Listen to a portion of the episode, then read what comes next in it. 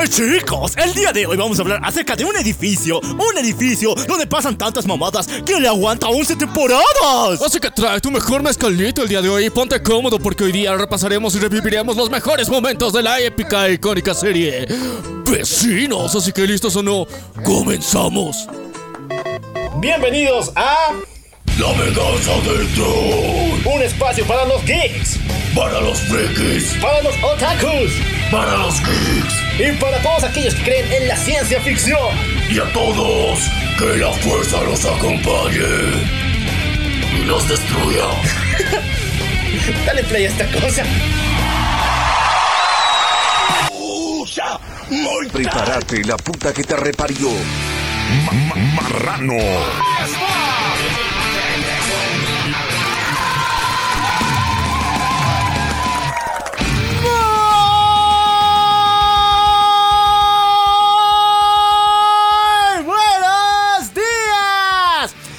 Tardes, buenas noches, buenos viajes trascendentales, buenas nuevas poderosas, buenos topos para ti también para mí y buenas waifus para todo el mundo.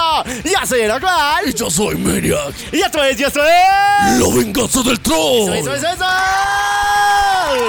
Sean bienvenidos a la comunidad LGBT, chicos, porque el día de hoy vamos a contarles una de las historias más interesantes, más geniales, más brutales. Y no les vamos a contar prácticamente una historia en sí, porque eh, vamos a hacer un recuento, un repaso muy bonito, muy de todo corazoncito, de, de- una de las series que tiene un lugar en nuestro corazón muy especial. Deja de llorar porque no le vas a dar uso al alcance, muchachos. Ya empezó septiembre, pero va a empezar septiembre poderoso con vecinos. Una serie que personalmente es, está en el top de lo que yo escucho cuando me siento solito. No tengo nada que ver porque está súper genial. Así que chicos, hoy día daremos un repaso, un vistazo por esos épicos e icónicos momentos. Espero que lo disfrutes tanto como nosotros, pero te recordamos algo sumamente importante, que este episodio estará dividido en dos partes. La primera parte que será dedicada a las noticias del mundo geek, freak, otaku y gamer, y después de eso estaremos contándote este brutal eh, anecdotario de vecinos. Así que ahora sí vamos con las noticias. Agarren los cómics de Deadpool mata el universo Marvel y esta mamada que van a hacer con Superman, que ahorita les cuento que está horrible, pero de todas formas quémelos y son inmundos. Y vamos a escuchar, vamos a hablar de buenos cómics aquí en el programa.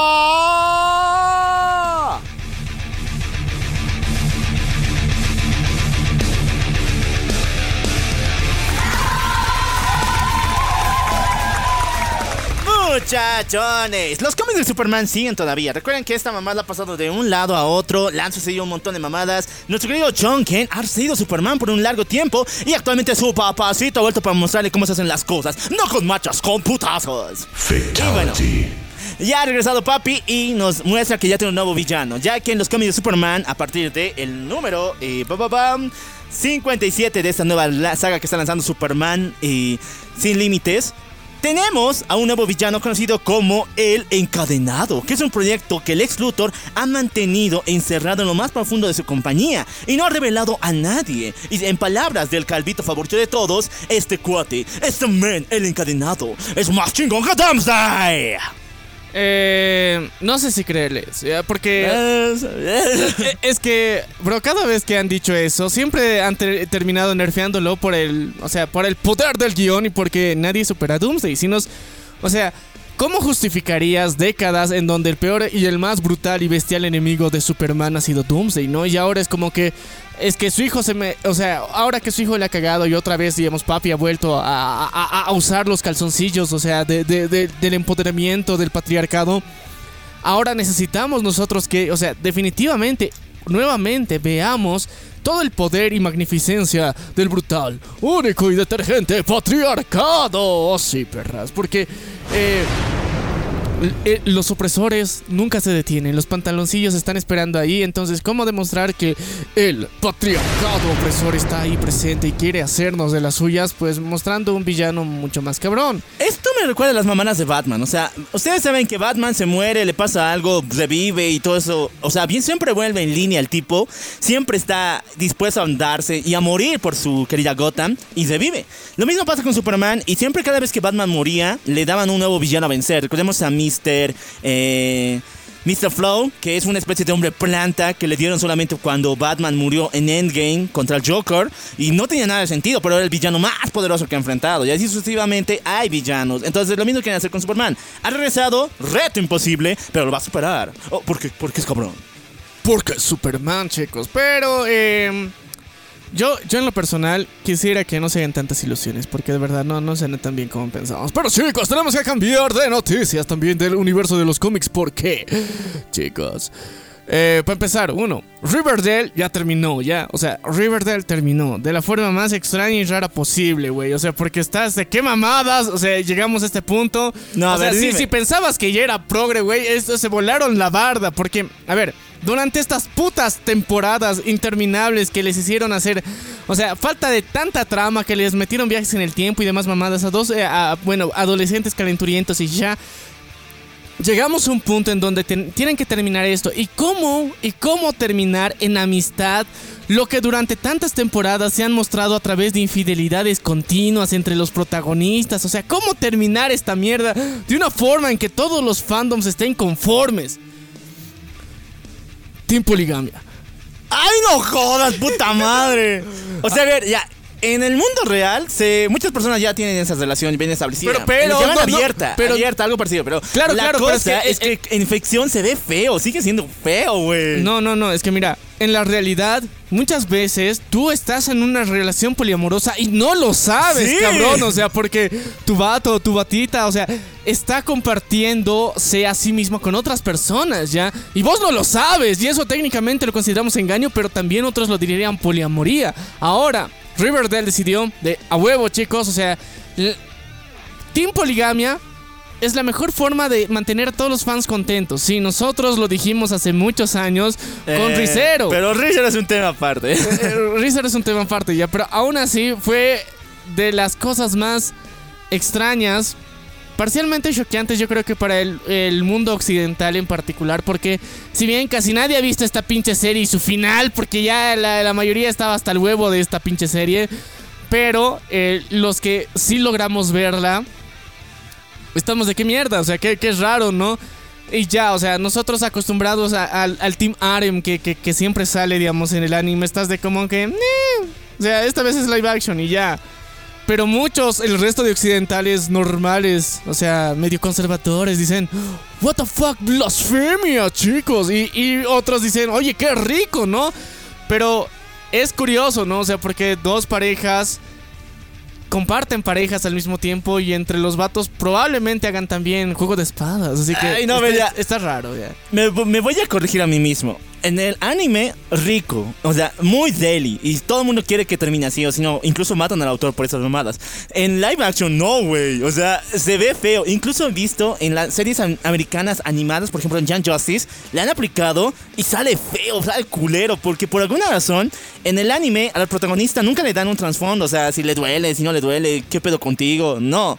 Pero en los live action sí sabes lo que le pasa en la mente de estos tipos, profundizan mucho en el personaje, entonces sabes de que el cuate no va, no- a qué punto ha llegado de destrozo mental o a qué punto ha llegado de claridad para aceptar esto. No, e- es que ese es el chiste. Al final es como que, bro, o sea, eres mi pana. Te quiero mucho, pero también quiero a tu mujer, güey. O sea, y, y- y la verdad. y- sí, güey. O sea, mi- o sea, todo el tiempo estás ahí tratando de, de- de qué mierda hacemos ahora, ¿no? Porque, o sea, técnicamente la sociedad me indica que esté ampliamente indignado. Porque mi waifu, o sea, la con la que yo estoy, me engañó contigo. Pero yo, bro, a vos te quiero con el alma. Y al mismo tiempo me gusta tu mujer. Y al mismo tiempo con la que estoy también me gusta. Pero, o sea, la sociedad me indica que esté muy indignado contigo. Pero no puedo, ¿no? Entonces, ¿por qué? Porque te amo. Entonces, bajo esa premisa, yo creo que han, decidido de que a la mierda todo, que sea Team Poligamia y punto. Y ahí muere.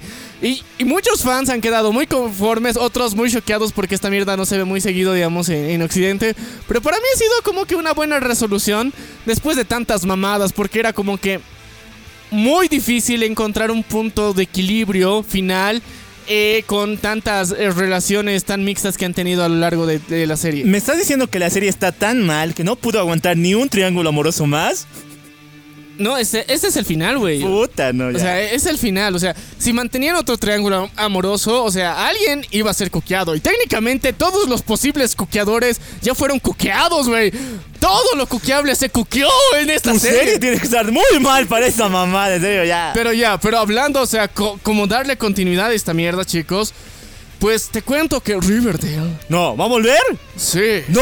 ¡Pero versión india! Sí, chicos, como hace algunas semanas predijimos desde la, la huelga de los escritores, pues Netflix anuncia que oficialmente van a sacar el próximo mes de diciembre la versión india de Archies. Sí, se llamará The Archies. Será una serie musical ambientada en los años 60 que contará la historia basada más en los cómics que en lo anteriormente visto que estaba de la mierda, pero sí, chicos, la versión india se viene muy prontito para Netflix. Ay, no jodas, todo. Ya, no quiero ser malo, pero muchas cosas que lanza Bollywood, principalmente basándose en Estados Unidos, salen muy mal y muy cringe. Así que prepárense. Pero, pero, pero algún día vamos a hablar de otras cosas que han hecho Bollywood 100% original, no fake, que salen chidas. Ah, y también hemos hablado de una película. Sí. Cabrona, cuatro horas bien invertidas, puta.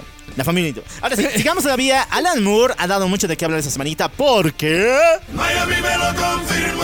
Se ha reunido supuestamente con Brad Pitt para darle un proyecto que él está muy gustoso en producir y en protagonizar. Este es ni más ni menos que una serie live action para Netflix de ni más ni menos que La Liga Extraordinaria. Muchachos, hay una película de la Liga Extraordinaria, pero no está bien adaptada. De hecho, no adapta nada, Nada. del cómic. es una reunión de monstruos de eh, Universal muy culera. Pero ahora, quien tiene los No, derechos. para mí es buena, o sea, la peli es buena.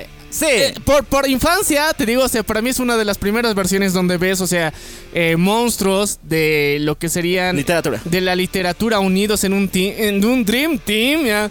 Listos para partirse a putazos. Para mí fue icónico, ya, maravilloso. Ahora que después con los años te vengas a enterar de que fue una mierda, estás diciendo, oye, oye, oye, insultas mi infancia. Pero sí es cierto, ya cuando ves el material original te das cuenta de que sí, pero ahora, bro, o sea, Brad Pittin está aquí. Sí, muchachos. Ha regresado, va a interpretar a Alan Quatermain en esta gran serie. Y lo más guaso, se dice que va a adaptar 100% el cómic. O sea, Alan Moore está metido en esta madre. Y lo que quiere es obviamente putearse a Harry Potter. Él es el villano principal de esta saga, decían los que han leído La Liga Extraordinaria. Y si quieren de que le contemos aquí el cómic completito, lo hacemos para decirles cómo se putean a Harry Potter. Eh, es, es muy, muy épico, chicos. O sea, es, es muy raro. Es como que. O sea, según los ojos normales de una persona que ha consumido demasiada, demasiado universo de terror de, de Universal o cualquiera de- del mundo occidental, va a decir: ¿Los villanos son los buenos? Sí, chicos. Técnicamente sí, así que e- es muy brutal, muy extraño. Bueno, muchachos, antes de que me digan de dónde sacas tanta información. Miami me lo confirmó. Y antes de que digan, ¿y por qué la venganza del troll no lo dijo antes? Es algo más o menos así. La trama de Thunderbolts supuestamente se ha revelado en filtrajes de esta semanita. Y sí, varias cosas de lo que se han dicho pueden ser verdad. Esto va a tener conexión con Eternals porque la isla Tiamut, donde el ET ese celestial que mataron los Eternals, sigue vivo, sigue latente. Y el lugar se ha vuelto en una isla donde las personas que viven ahí, las personas que se acogen aquí, que son mayormente fugitivos, se están volviendo en mutantes. Porque ese lugar tiene un elemento mucho, mucho más diferente, un metal diferente al bribanio, llamado adamantio. Ok, entonces es como que el inicio del universo de los mutantes. Algo más o menos así. Y bueno, van a elegir al Suicide Squad, a, no, a los Thunderbolts, para que vayan a esta isla sin favor del gobierno, porque igual les va a disparar por todo lado. Y también Wakanda va a estar metido en esa mamada, para que vayan, vayan allá y roben el cerebro de Tiamut, que es la mayor reserva de adamantio en todo el mundo. Ya, va, va a ser raro porque es un cacho, digamos, estúpido robar el cerebro porque una vez que lo desconectes del resto del cuerpo ya no va a generar más adamantium. Pero gente estúpida, occidentalismo estúpido, o sea, extractivismo al máximo nivel gringo, pero eh, no suena tan mal. Ahora se pone el puncho más culero, porque el origen de Sentry no va a ser con The Void, muchachos. Sentry va a aparecer aquí y se va a morir. Después no sé qué pedo con esto. Sentry va a ser el primer experimento, el X1, el arma X1, si es que entienden la referencia a Wolverine. Donde le van a meter adamantio. Y supuestamente la condición entre el ser humano y adamantio va a ser tan impurificada, tan inestable, que le va a dar esos poderes de sol vibranio. O sea, es prácticamente sus poderes heredados de un celestial, más o menos. Por eso Sentry es tan poderoso. Y otro, que al adecuarlo bien el adamantio te puede dar super fuerza. Y eso lo vuelven en suero de super soldado. Y se lo van a dar a Sam Wilson. Eh, sí, porque estaba muy nerfeado. O sea, ese No, cabrón no tiene power, güey. no tiene poder, o sea, tiene unas putas alitas y un discurso antirracista, bueno, racista, antirracista. Así que, eh, para mí no pinta nada bien, la verdad, la continuación de este universo. Y, o sea, yo, por simplemente estar aburrido, estoy viendo la continuación del UCM, pero eh, eh, en, realidad no me interesa. O sea, es muy triste el punto en donde hemos llegado porque le han cagado tanto. Porque lo último que me ha dado mucha esperanza ha sido Guardianes de la Galaxia y ya, ya murió, güey. Así que ni modo, chicos. Pero chicos, tendremos que cambiar de universo porque porque se vienen noticias. Muchachones, alisten las orejas del equito, pónganse las colitas intercambiables au, y prepárense porque hablamos de anime aquí en el programa.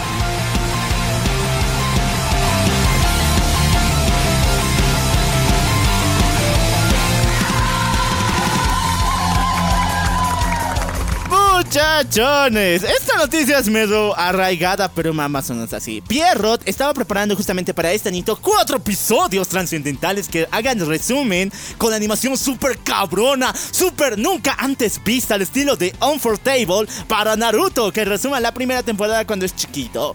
Teníamos fecha, ya estaba cerquita de este mes. Sin embargo, esta noticia, estas cuatro, estos cuatro capítulos han sido pospuestos indefinidamente.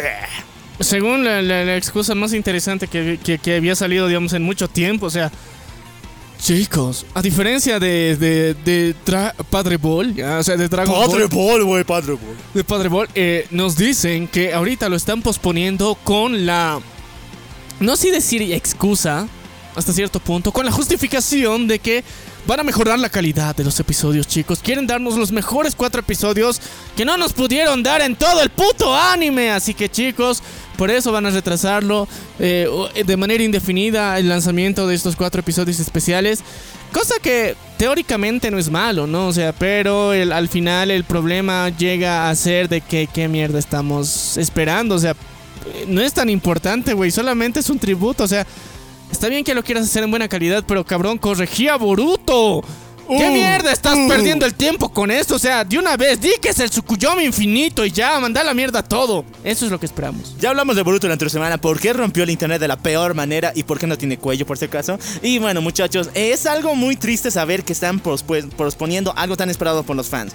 Yo personalmente no, no, no estaba interesado en un capítulo recopilatorio de Naruto, pero bueno, hay que ver cómo lo hacen porque supuestamente cada capítulo va a tener cuatro openings diferentes de la banda Flow y que van a ser súper cabrones en cada uno de ellos. Van a exponerlo en cines, así que tenemos una calidad de primera.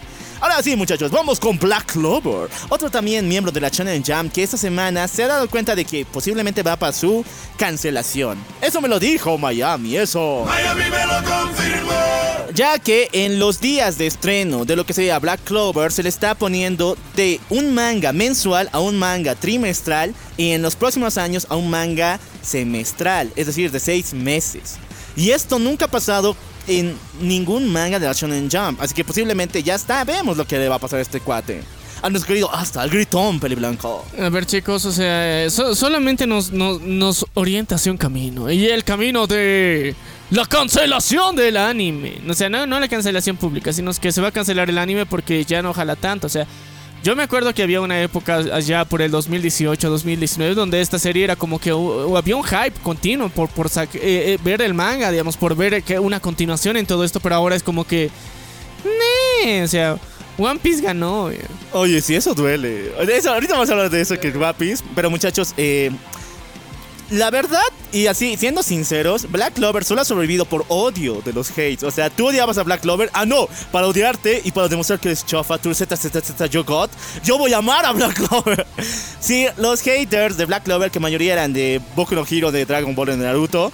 Sí, las personas que les querían dar la contraria eran fans de Black Clover. Y actualmente, como estos ya han superado su nivel hasta cierto punto. ya han madurado los Ya han madurado, pues ya no hay nadie de qué quejarse. Esto es de. Um, ¿Y qué vas a hacer? O sea, ¿por qué sigues continuando tu manga si ahora ya es aburrido, güey? O sea, antes, antes hacías referencias que nos permitían dar hate, pero ahora ya no, güey. Entonces, mandalo a la mierda. Y sí, o sea, ahorita también eh, ha, habido quejas, digamos, porque en este próximo evento de la Shonen Jump que, que, tenemos, digamos, eh, no están incluyendo a Boruto.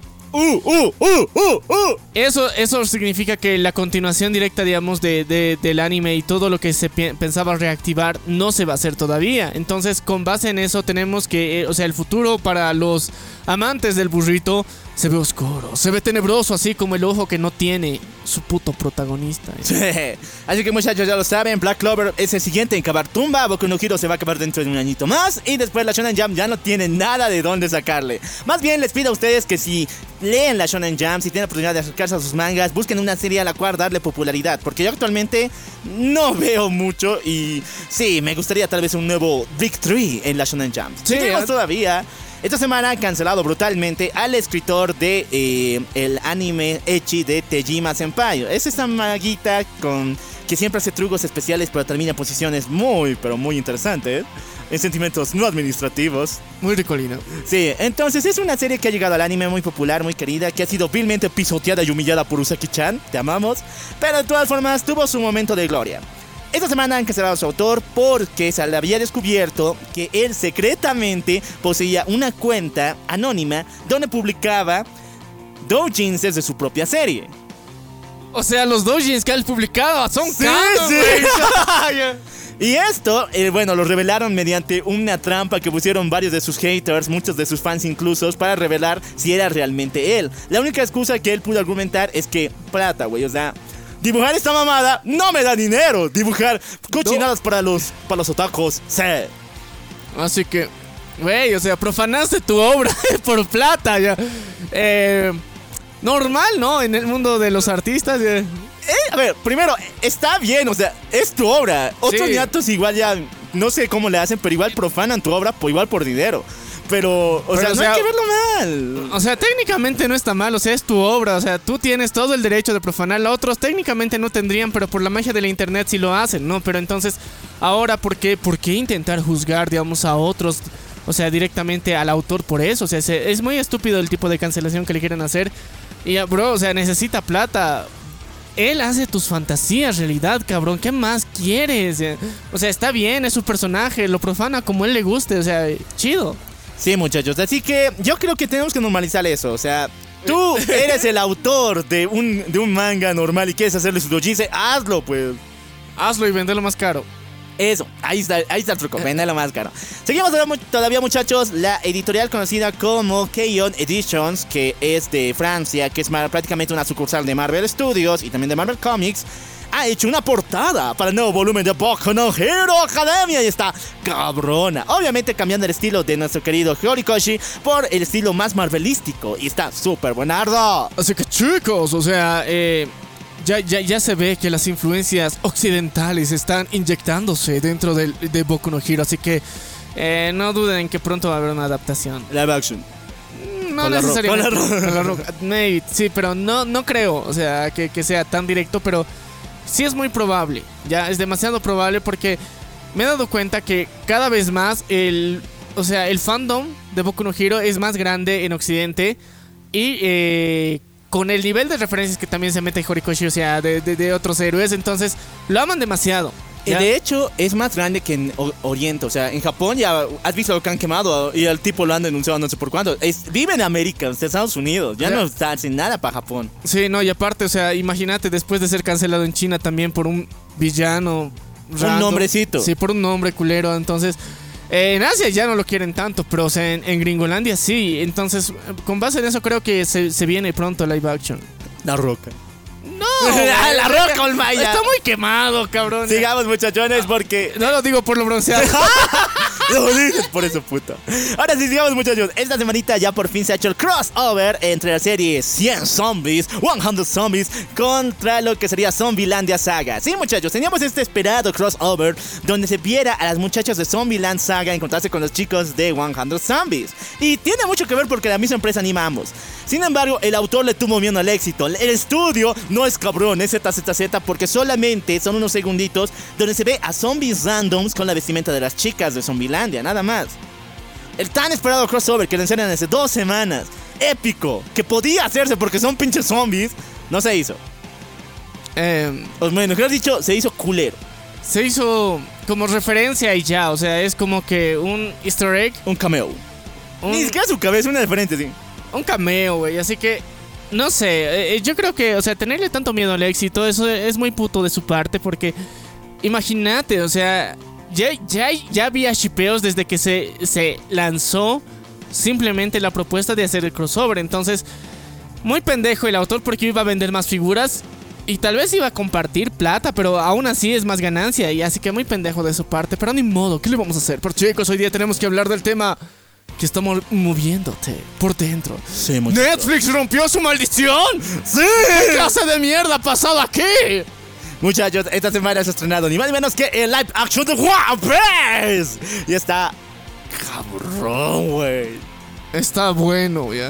A Con- ver. Contra todo pronóstico que, que nosotros dimos muchas veces. O sea, yo le di el beneficio de la duda nomás por si acaso. A ver, ya, aquí lo pueden ver en los videos y también en, la, en el audio aquí de Spotify. Yo solamente le jodí a One Piece cuando salió su anuncio y cuando salió el primer afiche. Cuando vi el tráiler, todas mis ideas cambiaron, ¿se acuerdan? O sea, dije, wow, puta madre, está bueno. Yo mi única observación que sigue, la, la sostengo y la mantengo es de que... ¿Qué barco más limpio? Ah, sí, Eh, bueno. eh, eh, esa, esa la mantengo porque a huevo, o sea, mira, en la animación se nota que es un barco pirata y que está mugre, ¿no? O sea, y, y está de que ok, hay que limpiarlo, estilo normal, ¿no? Esa sería mi única observación, pero en lo demás estás de wow, ¿qué? Bro, ¿qué pasó aquí? O sea, Netflix adaptando bien un anime, ¿qué mierda está pasando, chicos? Eh, tiempos eh, sombríos dejaron de acercarse. Viene la gloria, la luz eterna, o sea, una muerte silenciosa y muy próxima, una muerte gloriosa y muy escandalosa. No sé qué mierda viene, pero, o sea, es una señal de algo. Muchachos, se viene el auge de los animes. O sea, el siguiente sí o sí es. eh, ay, ¿cómo se llama? Este Demon. Slayer. Ah, ReZero, ni locos. El siguiente es Demon Slayer, muchachos. O sea, es Shonen, ha ganado harto. No sé, creo que HBO lo tiene. o algo por ahí. Pero Netflix se quiere agarrar de todo. Incluso he escuchado que tiene ya planes para Sailor Moon. Eh, mira, o sea, Sailor Moon está fácil, güey. O sea, güey, son minifaldas. Las chicas minifaldas son prácticamente. Pero qué rico, ¿no? O sea, mira, a ver, mira, para, para los cánones de belleza occidentales es como que, ¡oh, rico pierna! O sea, pero mientras tanto, para los cánones eh, asiáticos estás de normal, o sea, que, que, que, que, que llegue casi hasta, hasta la cintura, digamos, la, la faldilla, o sea, no hay ningún problema. Ah, pero no muestres escote, o sea, las Sí, boobies sí. son sagradas, No, chicos, sí. o sea, entonces, eh, yo creo que ahí está la diferencia principal. Porque eh, si es que se lo hace, yo creo que se le va a hacer con una perspectiva bastante, digamos, eh, japonesa en ese sentido, o oriental, tanto chino, coreano, tailandés, vietnamita, o sea. Y con eso yo creo que sí se va a poder tener, o sea, la- las chicas de las minifaldas tranquilamente, o sea, y, y tampoco es para tanto, güey, o sea, son minifaldas. Son minifaldas. Bueno, muchachos, Disney nos debe dos. El de Dragon Ball, que, bueno, ya, aguántense hasta que salga algo chido. Y el de Digimon, es que ya quiero ver ahorita Digimon que la cama. Y Netflix tiene también el de Pokémon, por acaso, así que no, no sé por dónde va esto. Prepárense, aprendan japonés, chino mandarín, porque todo va a venir de allá. Sí, ahorita lo, lo que venga va a ser más asiático o indio, o sea. y- ¡Ay, no jodas! sí, Ah, así sí. que eh, por ahí se viene, chicos, la, la- la info. O sea, vean One Piece de Netflix. Sí, Sí, está véanla, véanla, está buena. Eh, les vamos a dar una semana antes de criticar profundamente cada uno de estos aspectos, pero, o sea, véanla. Sí vale la pena, güey. O sea, hay cosas que tal vez, o sea, por quisquillosos podemos decir, chale, que, que no estaba tan bien. Pero en general estás de, bro, es Netflix. Y está buena la serie, estás de, o sea, ¿qué, qué mierda está pasando aquí? Algo, algo está fallando en la Matrix, chicos, o sea, no sé qué mierda ha pasado, se vienen tiempos más oscuros, más claros, no lo sé, pero es señal de algo, así que vean One Piece. Bueno, para finalizar el mundo del anime, muchachos, el autor de Mushoku no Tensei ha sido vilmente cancelado en redes sociales. Ya que a muchos progres les parece horrible lo que ha pasado en el último capítulo, donde nuestro querido Rudeus Greyrat se acerca a un banco, a un campamento, un, un mercado de esclavos y compra una pequeña loli. Si bien existe una frase en la novela ligera que apoya hasta cierto punto esto del esclavismo, porque si no compran a esas personas van a tener una vida peor todavía. Entonces los progres no lo tomaron de esa manera y ya, están a punto de matar al cuate, lo están buscando por todas partes por apoyar sus ideas. Y, o sea, ellos se olvidan que ellos son los esclavos asalariados que voluntariamente van todos los días a sus pinches oficinas y son unos putos salariman. Ya, pero ya, más allá de eso, de que son unos hipócritas de mierda, porque ahorita la mayor parte de la manufactura textil se hace igual, o sea, bajo niveles altos de esclavismo, pero les vale pito porque lo hace Shane, ¿no? O sea, pero aún así, yo creo que tenemos que ser conscientes de que, bro, es ficción, puta madre. Ya. Eso. Así que cállense, lávense el puto hocico y dejen de reclamar por mamadas, ya. O sea, preocúpense por el mundo real. Hay cosas de mierda que sí están pasando y que sí pueden arreglar ustedes con sus putas quejas de mierda. Así que preocúpense por eso, no por rudeos. El buen rudeo simplemente está disfrutando la vida, la, la pachanga en un mundo de ficción. En un Isekai, güey. Y además, si lo odian tanto, ya, ya va a llorar, muchachos. Acércalo feo. De cerca lo feo, chicos, pero si quieren conocer la historia completita, nosotros ya se contamos la historia completa de Mushoku no Tensei que puedes escuchar después de escuchar este episodio, así que gózalo. Y ahora sí, chicos, vamos a cambiar de noticias porque se vienen noticias potentes en el universo gamer, así que, chicos, vamos con el universo gamer.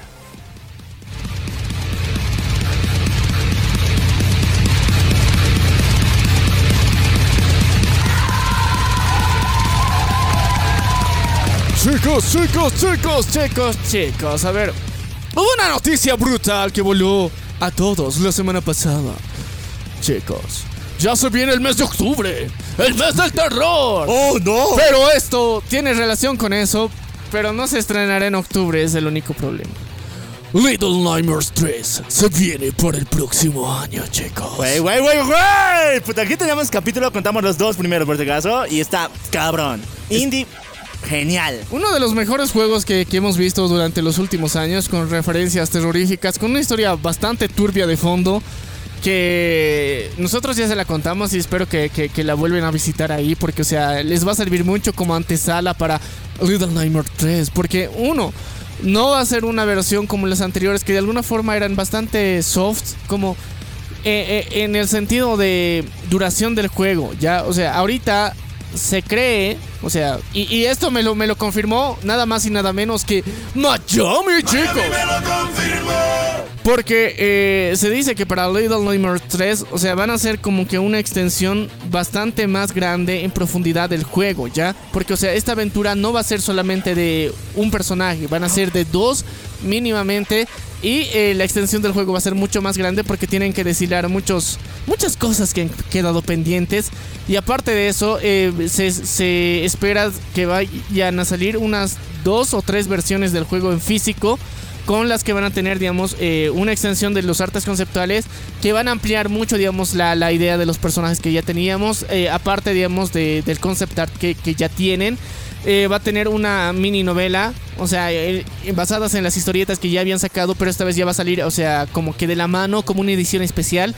Así que, eh, fanáticos de Little Nightmares, se viene una versión brutal, más extendida, más chingona, ultra mamadísima de sus pesadillas. Sí, muchachos, la bruja de la isla contra el hombre de la ciudad. Chester, nuestro querido Chester, ¿te acuerdas? Contra la maldita niña del mendigo abrigo amarillo.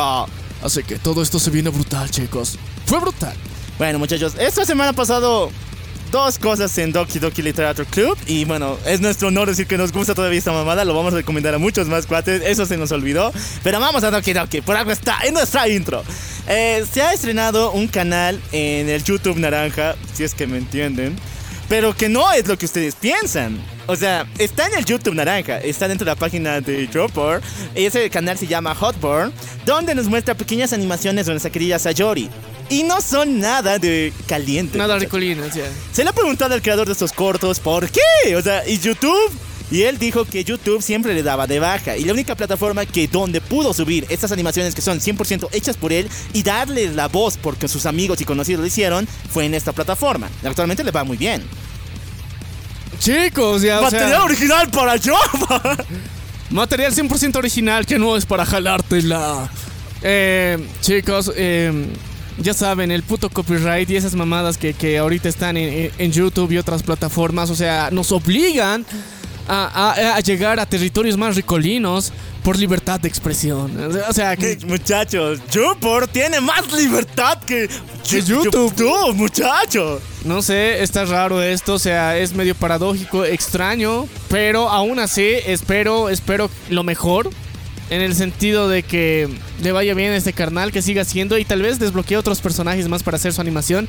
Y si no has jugado Doki Doki Literature Club, te invitamos a que lo hagas. ¿Quieres conocer su historia? Nosotros ya te la contamos. Y también tuvimos una versión de lo que es el proyecto Levitina, que hasta ahorita no se ha confirmado ni mierda. Pero también tenemos otro episodio destinado a todos los mejores moods de Doki Doki Literature Club. Así que puedes Ahora. gozar esta historia por tres en nuestro podcast. La segunda noticia, muchachos, di- ha habido una nueva tendencia de Doki Doki Literature Club que se llama la Doki Zona, donde tú creas tu avatar en inteligencia artificial, porque si no, no te la aceptan, en varios grupos de Doki Doki y amplías el universo de Doki Doki por medio de roles. Esto es muy divertido y está creando que mucho, o sea, que el lore de Doki Doki que nos mostró Dan Salvato evoluciona de una manera genial, porque los mismos grupos se auto evalúan, autodeterminan para ver si esta mamada es canon, si puede entrar dentro de la historia.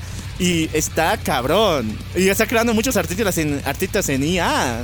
Eh, sí, está bonito, chicos, pero recuerden que Dan Salvato todavía sigue desarrollando la continuación que ya anunció, pero que todavía no sabemos cuándo putas va a salir. Obviamente, ese no es Doki Doki Plus, por si acaso, ese es solamente Doki Doki con algo más. Pero fuera de eso, se falta la continuación.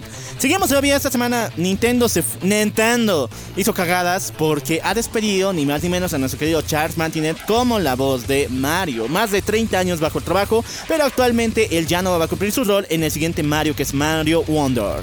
Ya, eh, ya estoy dos versiones de, de, de, de cómo se está llevando este tema. Uno, dicen que Nintendo, esos malditos hijos de la grandísima que, que instalaron el gobierno Pokémon, eh, esos putos lo despidieron porque dijeron, o sea, mira, ya vimos lo que pasó con, con la nueva película de Mario y hemos visto que nuestro querido Chris Pratt hace una voz chingona de Mario, así que él se va a quedar con el puesto. Y otras voces dicen simplemente de que el carnal está mayor y ya no quiere hacer ese trabajo y simplemente él dijo, me retiro y ya. Entonces, chicos, ¿ustedes cuál creen que haya sido la, la- la verdadera resolución de esto? ¿Lo despidieron o él colgó el sombrerito? Bueno, muchachos, no podemos dar un poquito más porque no conocemos tanto el trasfondo como tal, pero cuando se aclare más, tenemos más información. Ahora, esta semana ha habido una lucha de MMORPGs en el mundo de los celulares. ¿Por qué razón? Se lanza una ola de dos que se vienen muy potentes. Primeramente, de parte de lo que sería Project Mugen, que se ve muy cabrón. Es una fusión entre Genshin Impact mezclada con Cyberpunk 70, 70 y para tu celular, güey. Está muy buenarda esta mamada. Y de paso, eh, tiene Palworld, que es otro juego que igual viene del mismo sentido de Genshin Impact, un RPG, pero con mundo abierto más extenso y con una cinemática más amplia. Así que no se sorprendan si en los próximos días hay peleas de RPGs, de MMORPGs en el mundo de celulares. Nos hemos pasado de las consolas a los celulares, güey. Es que, bro, o sea, la- los celulares están más potentes cada vez. O sea, mira, o sea, jugar Genshin técnicamente ya, ya parece un lujo en un celular, pero muchos ya lo hacen. Porque imagínate, son 20 putos gigas de un puto juego para y cada celular. actualización son 10 gigas más. As- Así que, o sea, ya, ya, ya está muy pesado de por sí, pero aún así hay gente que lo juega, entonces eh, yo creo que la, la mayor parte de la comunidad gamer también, o sea, se ha dado cuenta de que, o sea, hasta los gráficos están bastante decentes, o sea, el nivel de portabilidad que te ofrece un celular y la cantidad de características extras, entonces es algo que ahorita muchos ya quieren explotar y lo están haciendo muy bien porque eh, yo me acuerdo que, que hay, hay varios juegos eh, y las variaciones hasta... Bro, hasta GTA ahí está en celular, cabrón. o sea, Sí, güey.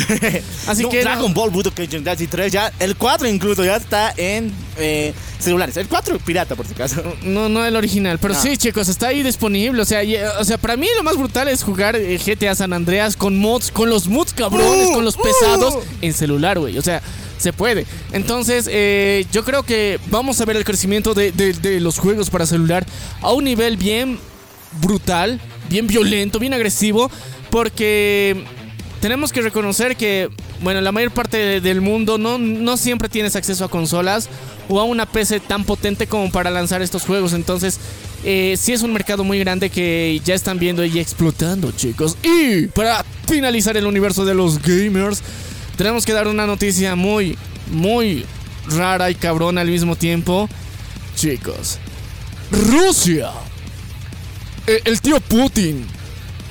El, el- el que le está, le está trayendo, o sea, eh, se está enfrentando a Ucrania. E- ese cabrón decidió en, en el BRICS anunciar que está interesado en que probablemente generar un nuevo evento internacional olímpico de deporte. En donde va a incluir al mundo gamer, perros. ¡Putos! ¡Eso, eso, eso! Ahora, no va a ser como en las anteriores. No, o sea, es que se, se, le- se las fumó tan buena y se les adelantó, o sea, a los Juegos Olímpicos. Porque, Sí. o sea, miren, chicos, o sea, los últimos, eh, eh, los, estos últimos dos años, desde que empezó todo el pedo con Ucrania, o sea, técnicamente, todos los gimnastas, atletas rusos no han podido participar y están técnicamente vetados de cualquier competencia internacional. Cero. Entonces, con base en esto, el tío Vladi dijo: ¿Y qué tal si hacemos un nuevo juego de azar? O sea, con mujerzuelas, o sea, con apuestas ilegales. Un nuevo torneo del un poder. nuevo torneo del poder ultra mamadísimo con juegos, juegos y más juegos. Hasta incluimos, o sea, a, a- a- a los atletas gamers. ¿ya? Ya, me encanta, pero tengo dos puntos en contra. Bueno, un punto en contra y un punto a favor. Me encanta. Esto se parece mucho a las decisiones de las Olimpiadas del año pasado, donde metieron el skateboarding y otros juegos, olim- otros Pero es que, es- extremos. Es, que, es que, bro, o sea, estamos en el 2020, güey. El skate existe desde los 80. Sí, güey. ¿Cuánto has tardado en meter ese pinche deporte? Ahora, el tío Vladi está como que mentalidad de tiburón. Meteremos a los gamers de One, cabrón. o Es sea, que, güey, ¿quiénes ganan los torneos? A ver, vamos a ser sinceros. ¿Quiénes ganan los torneos del A-Games o los torneos de gamers? Son los rusos. Los rusos o los japos o los chinos. O sea, la trinidad del mal. Ningún Solamente unos cuantos latinos hemos llegado hasta donde y, y los hindús. Ay, carajo, eso de paso. Y recordar algo muy importante. ¿Por qué países está formado el BRICS? Esto ya parece injusto, güey. Es justo, No, puto. pero es que está bien, cabrón. ¿Por qué? Porque al final, o sea, eh, está de puta madre hacer un mundial donde, o sea, no, es que mira, con la excusa de ver, a, a- o sea, a, a los jugadores de LOL, digamos, ganar una partida, vas a ver también las Olimpiadas y vas a darte cuenta que los de patinaje sobre el hielo también son unos chingones. O sea, Mm, sí.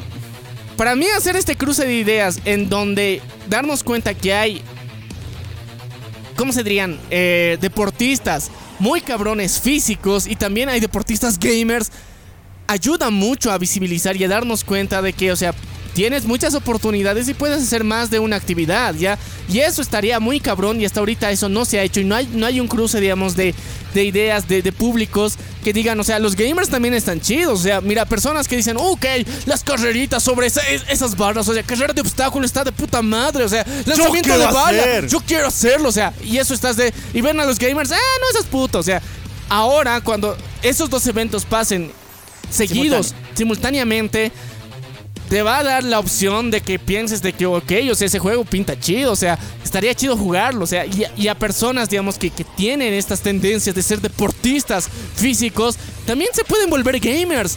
De rato en rato, y está de bien. Y así como los gamers sedentarios, hijos de puta que viven, eh, o sea, en la bodega de su mamá, se van a dar cuenta que también pueden hacer carreritas, pueden hacer judo, boxeo, skateboarding, o sea, todo eso. Entonces, para mí es una gran oportunidad.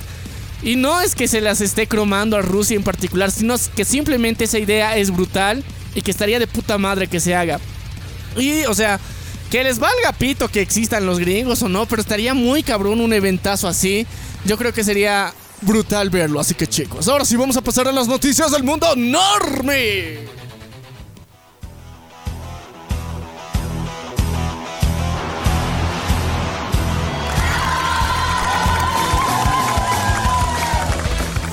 Muchachones, Él volvió, Él volvió, ha venido para siempre, el Señor resucitó, porque esta semanita nuestro querido eh, Jim Caviezel, quien interpretó a Jesús en La Pasión de Cristo y también es protagonista de la película Son of Freedom, que se acabaron, vayan a verla, eh, acaba de confirmar que el próximo año se empiezan las grabaciones de La Pasión de Cristo 2, la venganza, la resurrección, muchachos, está súper, súper cabrona. Innecesario un cacho para mí. Demasiado innecesario. Ya, a ver, eh, para empezar, eh, nos uniremos al tren del mame. Ya, Sound of Freedom es una de las películas que Latinoamérica más ha exigido, ¿ya? Sí, cómo no, ya. Pero, a ver, en Gringolandia supuestamente hubo mucho revuelo por esta película, por todo lo que representaba. O sea, si bien no es una mala película, la verdad, o sea, yo, yo la vi después de todo el revuelo así en inglés y con subtítulos así a lo chafa. Pero eh, no es una mala película, eso podemos decir.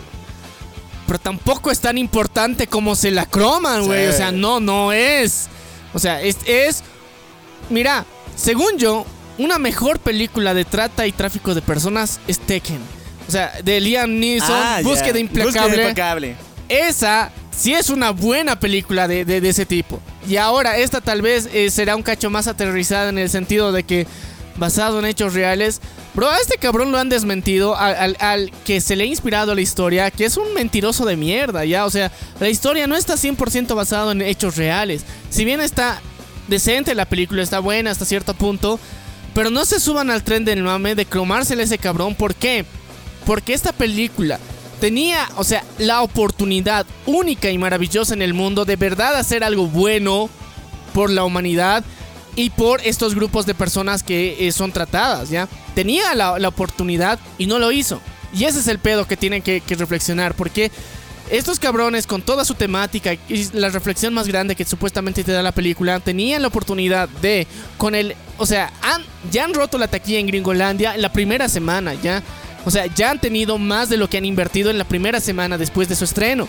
Ahora, el resto de dinero tenían fácilmente de recaudarlo y generar una beneficencia donde ese dinero ayude a salvar personas en este tipo de situación. Y no, ¿sabes qué hicieron los muy hijos de puta? Dijeron, chicos, queremos ayudarles a ustedes a que inviten a otra persona al cine a ver esta película. Puedes entrar a nuestra página web y pagar los boletos de alguien que va a entrar y va a reflexionar y se va a dar cuenta de lo podrido que está este mundo. Bro, esa plata que estás usando para ver esta puta película y estás cobrando para que alguien más la vea, hubiera servido para que uno de estos cabrones que está en la frontera en Gringolandia o en cualquier otra parte del mundo y está siendo tratada, sea salvada.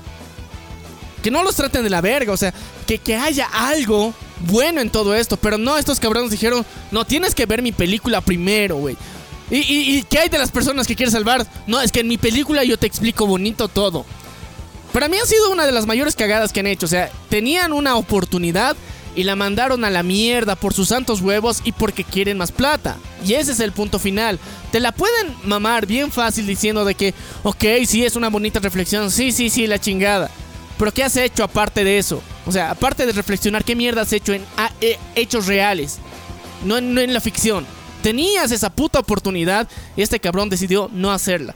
Y ahí está de la mierda, cabrón. Ahora que vengas a decirme que la resurrección del Jesús va a ser lo que va a reflexionar y va a cambiar vidas. No, cabrón. Que hagas cosas va a cambiar vidas. Ya, o sea, que hagas cosas. No la pinche película de que, que ya está más quemada. Que eh, la historia que está mucho más quemada en todo el mundo, güey. Entonces no es necesario. Ya, ya estuvo muy chida tu peli con Mel Gibson, de puta madre. Esta película estuvo decente también, ok. Pero ¿qué mierda has hecho con todo eso? No has hecho nada.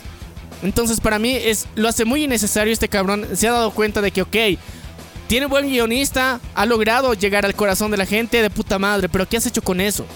O sea, no solamente se tiene que quedar en eso, o sea, tenían la oportunidad y la cagaron. Así que, eh, yo, o sea, de- de- desde mi persona les digo, o sea, dejen de fomentar esta película de esa forma. O sea, si quieren hacer algo, ayudar, hagan algo de verdad. No ver una película y ya. O sea, si esta película estuviera recaudando fondos para darlos en pro de algo, sí, o sea, véanla, compártanla de puta madre, porque no van a tener que hacer nada más que distraerse. Pero estos cabrones se quieren aprovechar eso de la gente y está de la mierda. Bien dicho. Y es algo que Mel Gibson, bueno, lo ha aceptado como tal, no con así literalmente, pero lo ha dicho. Pero yo solamente estoy diciendo que es un evento cinematográfico jodido, La Pasión de Cristo, La Pasión de Cristo, meh, ha sido una gran película para mí y después... Muy claro, traumante, güey. Muy traumante. De 21, ya. Y ahí eras de. ¿Qué, bro? O sea. eh, eh, eh, Jesús hablaba en latín. O sea. Sí, es también lo, lo guaso, va a tener su traducción ahora en latín, no, en latín y en arameo otra vez. Y muchachos, eh, se viene para el próximo año, vamos a ver cómo se viene. Chicos, pero también tenemos que hablar de uno de los trailers más brutales, más esperados, más geniales y que no pensábamos que iban a ser dos películas, pero resulta que son dos. Y de nada más y nada menos que de nuestro queridísimo Dios. Sí, estamos hablando de él, chicos. Del que es innombrable para DC. Zack Snyder. ¡Oh, Rebel! ¡Ay, puta madre! No, ¡Ya me acordé! ¡Ya me acordé! ¡Puta madre, sí! ¡Ah, ah, ah, ah! ¡Rebel! Ya. Ya me tira mucho. Está cabrón. Rebel Moon ya lanzó el primer tráiler. Está súper cabrón. Bro, o sea, imagínate. Sables de luz chingones, en serio. O sea, Star Wars nunca se vio tan bien, güey. Star Wars nunca se vio tan bien. y no es Star Wars, Sí. es lo peor. O sea, o sea, aquí te das cuenta de lo pelotudos que han sido por rechazar esta idea. O sea, Zack Tanto Snyder. Disney como Warner Bros. Porque eh, nuestro querido Zack se la iba a dar a Disney. Este era, un, este era un proyecto de Zack para la saga de Star Wars. Sí, o sea, dijo, o sea, ¿qué tal si hacemos esto? O sea, y dijeron, bro, tu universo cinematográfico ha fallado. O sea, no, no, no le sabes esta cosa. To- todo es un fracaso para ti. O sea, no confiaron en él. Netflix dijo, ven para acá, güey. O sea, aquí te damos el presupuesto que quieras. Los efectos especiales de dos años para vos solito, cabrón. Así que hazlo chido. Gózalo. Y bueno, chicos, o sea, de por sí nosotros ya sabíamos que Rebel Moon iba a estar cabrón. Pero, bro, son dos fucking películas. Dos. ¿Por qué? Porque esta película, obviamente, al estilo de Zack Snyder, es muy larga para ser solamente una. No, y tiene dos versiones. Primeramente va a haber una versión para Netflix como tal, que es la normal, todo chido, medio censuradita. Y hay una Blu-ray que ya con el material todo extendido y súper gore, súper violento, muchachos. Bro, o sea, eh, esto es Star Wars Gore. Y está cabrón. O sea, para mí, lo, lo más épico es los efectos con los sables de luz. Son las cosas jodidamente más cabronas que hemos visto. O sea, ¿qué carajos tanto tiempo ha perdido Disney en esas mamadas de películas? Es de esa trilogía de la pendeja del rey y el tetas. O sea, ¿qué mierda? Y después la segunda temporada y tercera de Mandalorian, puta madre. Esta Boba Fett. No, te. Azoka, güey, o sea. Ya. Pero, o sea, vino el, el God Snyder y arregló las cosas. Pu- puso la casa en orden. Aunque no sea su casa en realidad, pero estuvo de puta madre. Así que, chicos, octubre se viene. Rebel, Moon. Moon. Y en diciembre, la segunda parte de Rebel Moon. Puta madre, vienen dos meses, madre. Ahora sí, eh, chicos, también me encanta de Zack Snyder lo que hizo con la actriz Sofía Bautella, que interpreta a nuestra querida Coi- Coiña dentro de la saga de Kingsman, que es la muchacha que tiene unas prótesis cortantes en esta, Eh, En sus pies. en sus pies. Porque, o sea, le vio ahí, ella prácticamente actuó solo en esa película, pero le vio y le impactó tanto que cambió al protagonista. En el guion era un muchacho. Pero le vio en la película de Kingsman que recién la vio, no sé por qué, y le puso a ella, o sea, todo lo que ha hecho, y es cabrona su actuación, y en el trailer se ve in- alucinante. Chicos, o sea, eh, vio el talento, lo aprovechó, se ve de puta madre, así que yo creo que va a ser una de las películas que va a marcar mucho este año. Porque le va a dar un putazo bien grande a lo- al orto así a Disney para que entiendas qué Wow, mierda, o sea. No, y si le va a dar en las nalgas a Disney, le va a partir el a Warner. Sí, por, por pendejos y dejarlo ir, o sea, chicos, o sea, esta peli pinta muy cabrona. Pero chicos, estas semanas no todo fueron buenas noticias. ¡No! No, chicos, porque sorpresivamente, la anterior semana, de la noche a la mañana, nuestro querido Wade Bryant de la WWE falleció. Sí, chicos, fue, fue uno de los momentos más tristes, raros e incómodos, digamos, que habían pasado porque eh, no fue durante una lucha, no, no pasó nada agresivo e incluso teníamos en próximos eventos que se iba a continuar mucho, muchas de las rivalidades que estaban pendientes, digamos, en- en los eventos que se venían, pero lastimosamente eh, nuestro querido Wade Bryant falleció y literalmente él era el legado del Undertaker. Ya, o sea, solamente a él lo, lo- lo teníamos como una continuación de esta versión maligna. Y murió a los 36 años, fue, fue de las cosas más, más dolorosas y choqueantes que hubo, pero eh, también eh, en los últimos eventos, digamos, eh, la mayor parte de los teams de los luchadores le, rindieron de alguna forma un tributo y una digna despedida, digamos, también por, por todo lo que ha representado y porque para, para las nuevas generaciones él era como que uno de los villanos más cabrones, aterrorizantes y una de las batallas más, más duras que se le ha dado. O sea, con, con cada, cada vez que se le presentaba a alguien, o sea, ha estado muy cabrón. Bueno, primeramente mandamos todo nuestro apoyo a su familia, que ahorita seguramente le está pasando muy mal.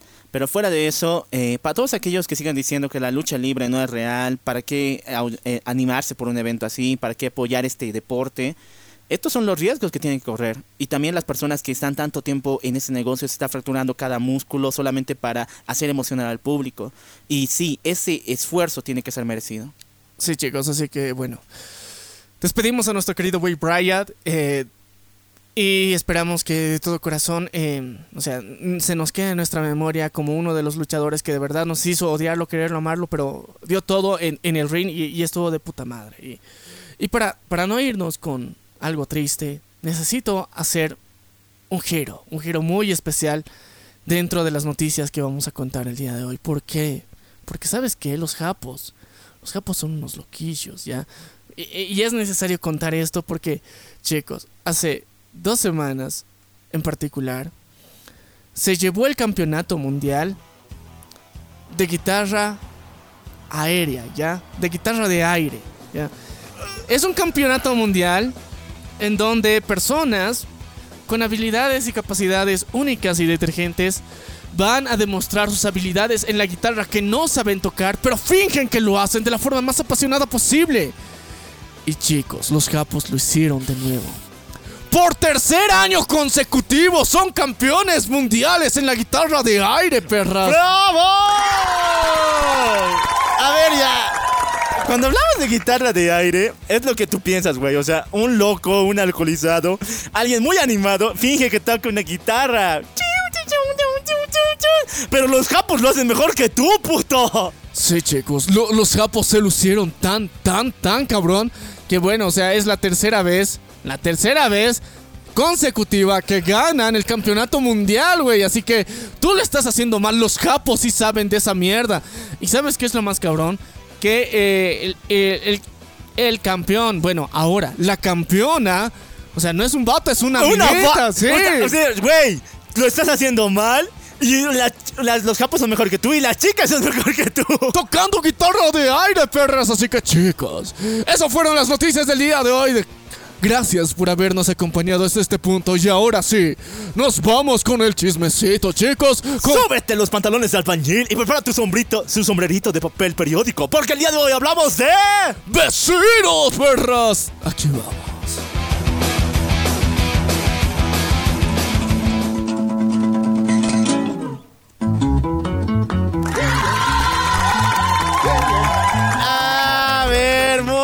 Muchachones. La leyenda de vecinos es un poco complicada porque si bien su creador es Eugenio Derbez, realmente él logró aportar mínimas cosas a esta serie. Mayormente tiene que ver con su equipo de producción y con los directores que han tomado la batuta consecutivamente. Pero sí se nota que Eugenio sí estuvo bien metido en las primeras temporadas. No por nada también su hijo, Badir eh, Verdez, tuvo un papel principal dentro de la familia López Pérez.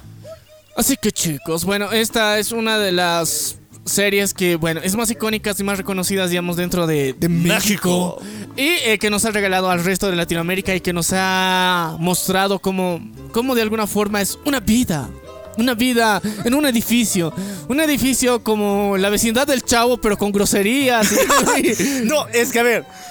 eh, aquí el concepto de vecinos al comienzo era de que nadie se lleva bien con nadie. Eso, después ha evolucionado de tal manera de que todos somos malditos desgraciados. Y aún así nos aguantamos porque no tenemos de otra. Es que no hay plata para conseguir casa propia, güey. Entonces, Sí. eh, es muy raro el, el concepto, o sea, cuando te lo cuentan inicialmente, pero cuando lo ves estás de...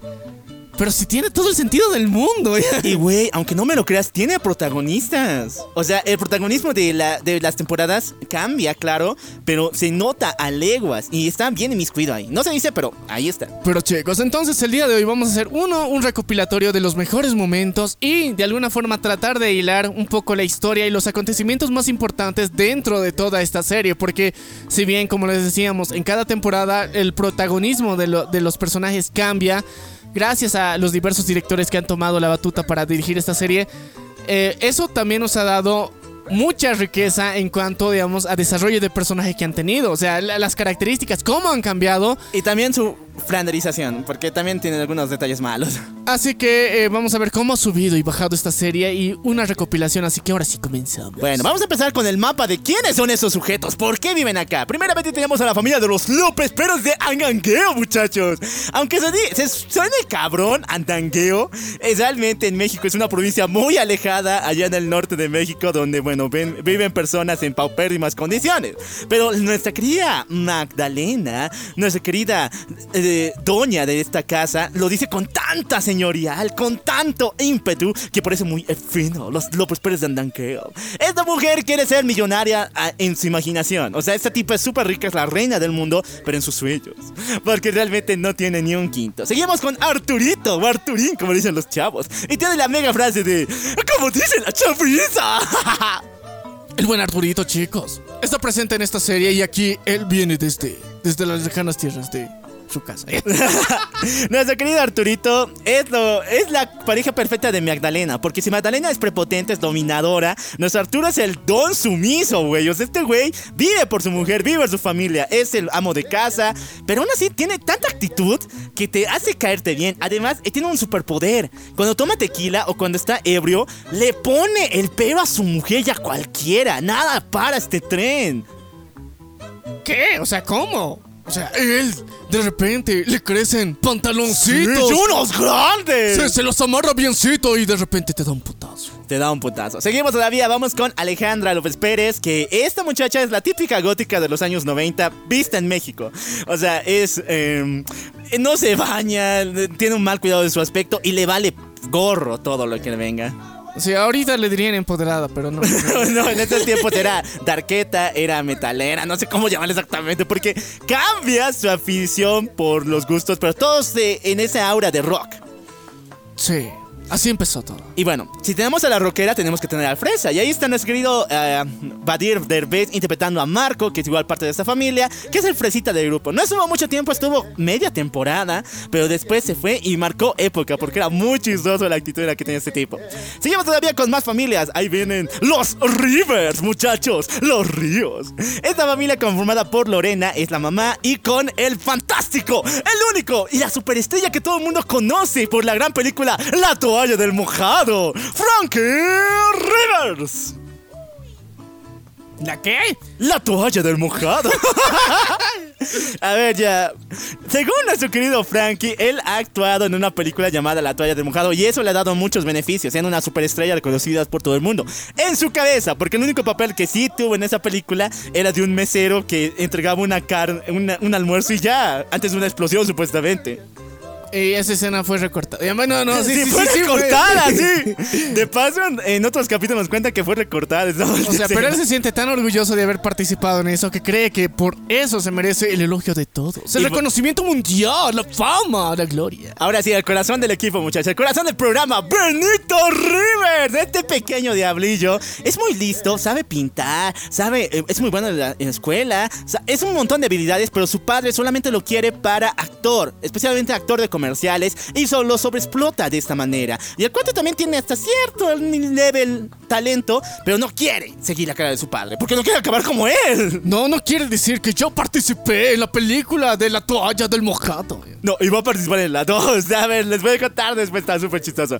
Hay familias igual que no son familias eh, tradicionalmente abiertas, tradicionalmente cerradas. En- encuentran dos amigos, dos roomies súper geniales viviendo juntos, Luis y Pedro. Luis es el Neuras. Este cuate vive con ansiedad, todos los días respira ansiedad y todos los días está preocupado. Mientras tanto que Pedro es su contrario, este cuate viva la vida, viva yo, y este hace un chiquero su hogar y solamente le importa jugar sus jueguitos. Que nunca supe cuál era, creo que era Gálaga, porque tiene un control medio extraño. Sí, pero o sea, se la vive allí de gamer. No, pero el cuate también creo que jugó LOL, porque en un capítulo le tienes. O sea, es un gamer gamer. Sí, es un gamer, o sea, va evolucionando a lo largo de las Digievolucionando. 11 temporadas. Y bueno, seguimos todavía con otra familia de dos. Tenemos a nuestro querido Roque, Roque Balboa y su gran sargento, el sargento Rambo, que es un osito.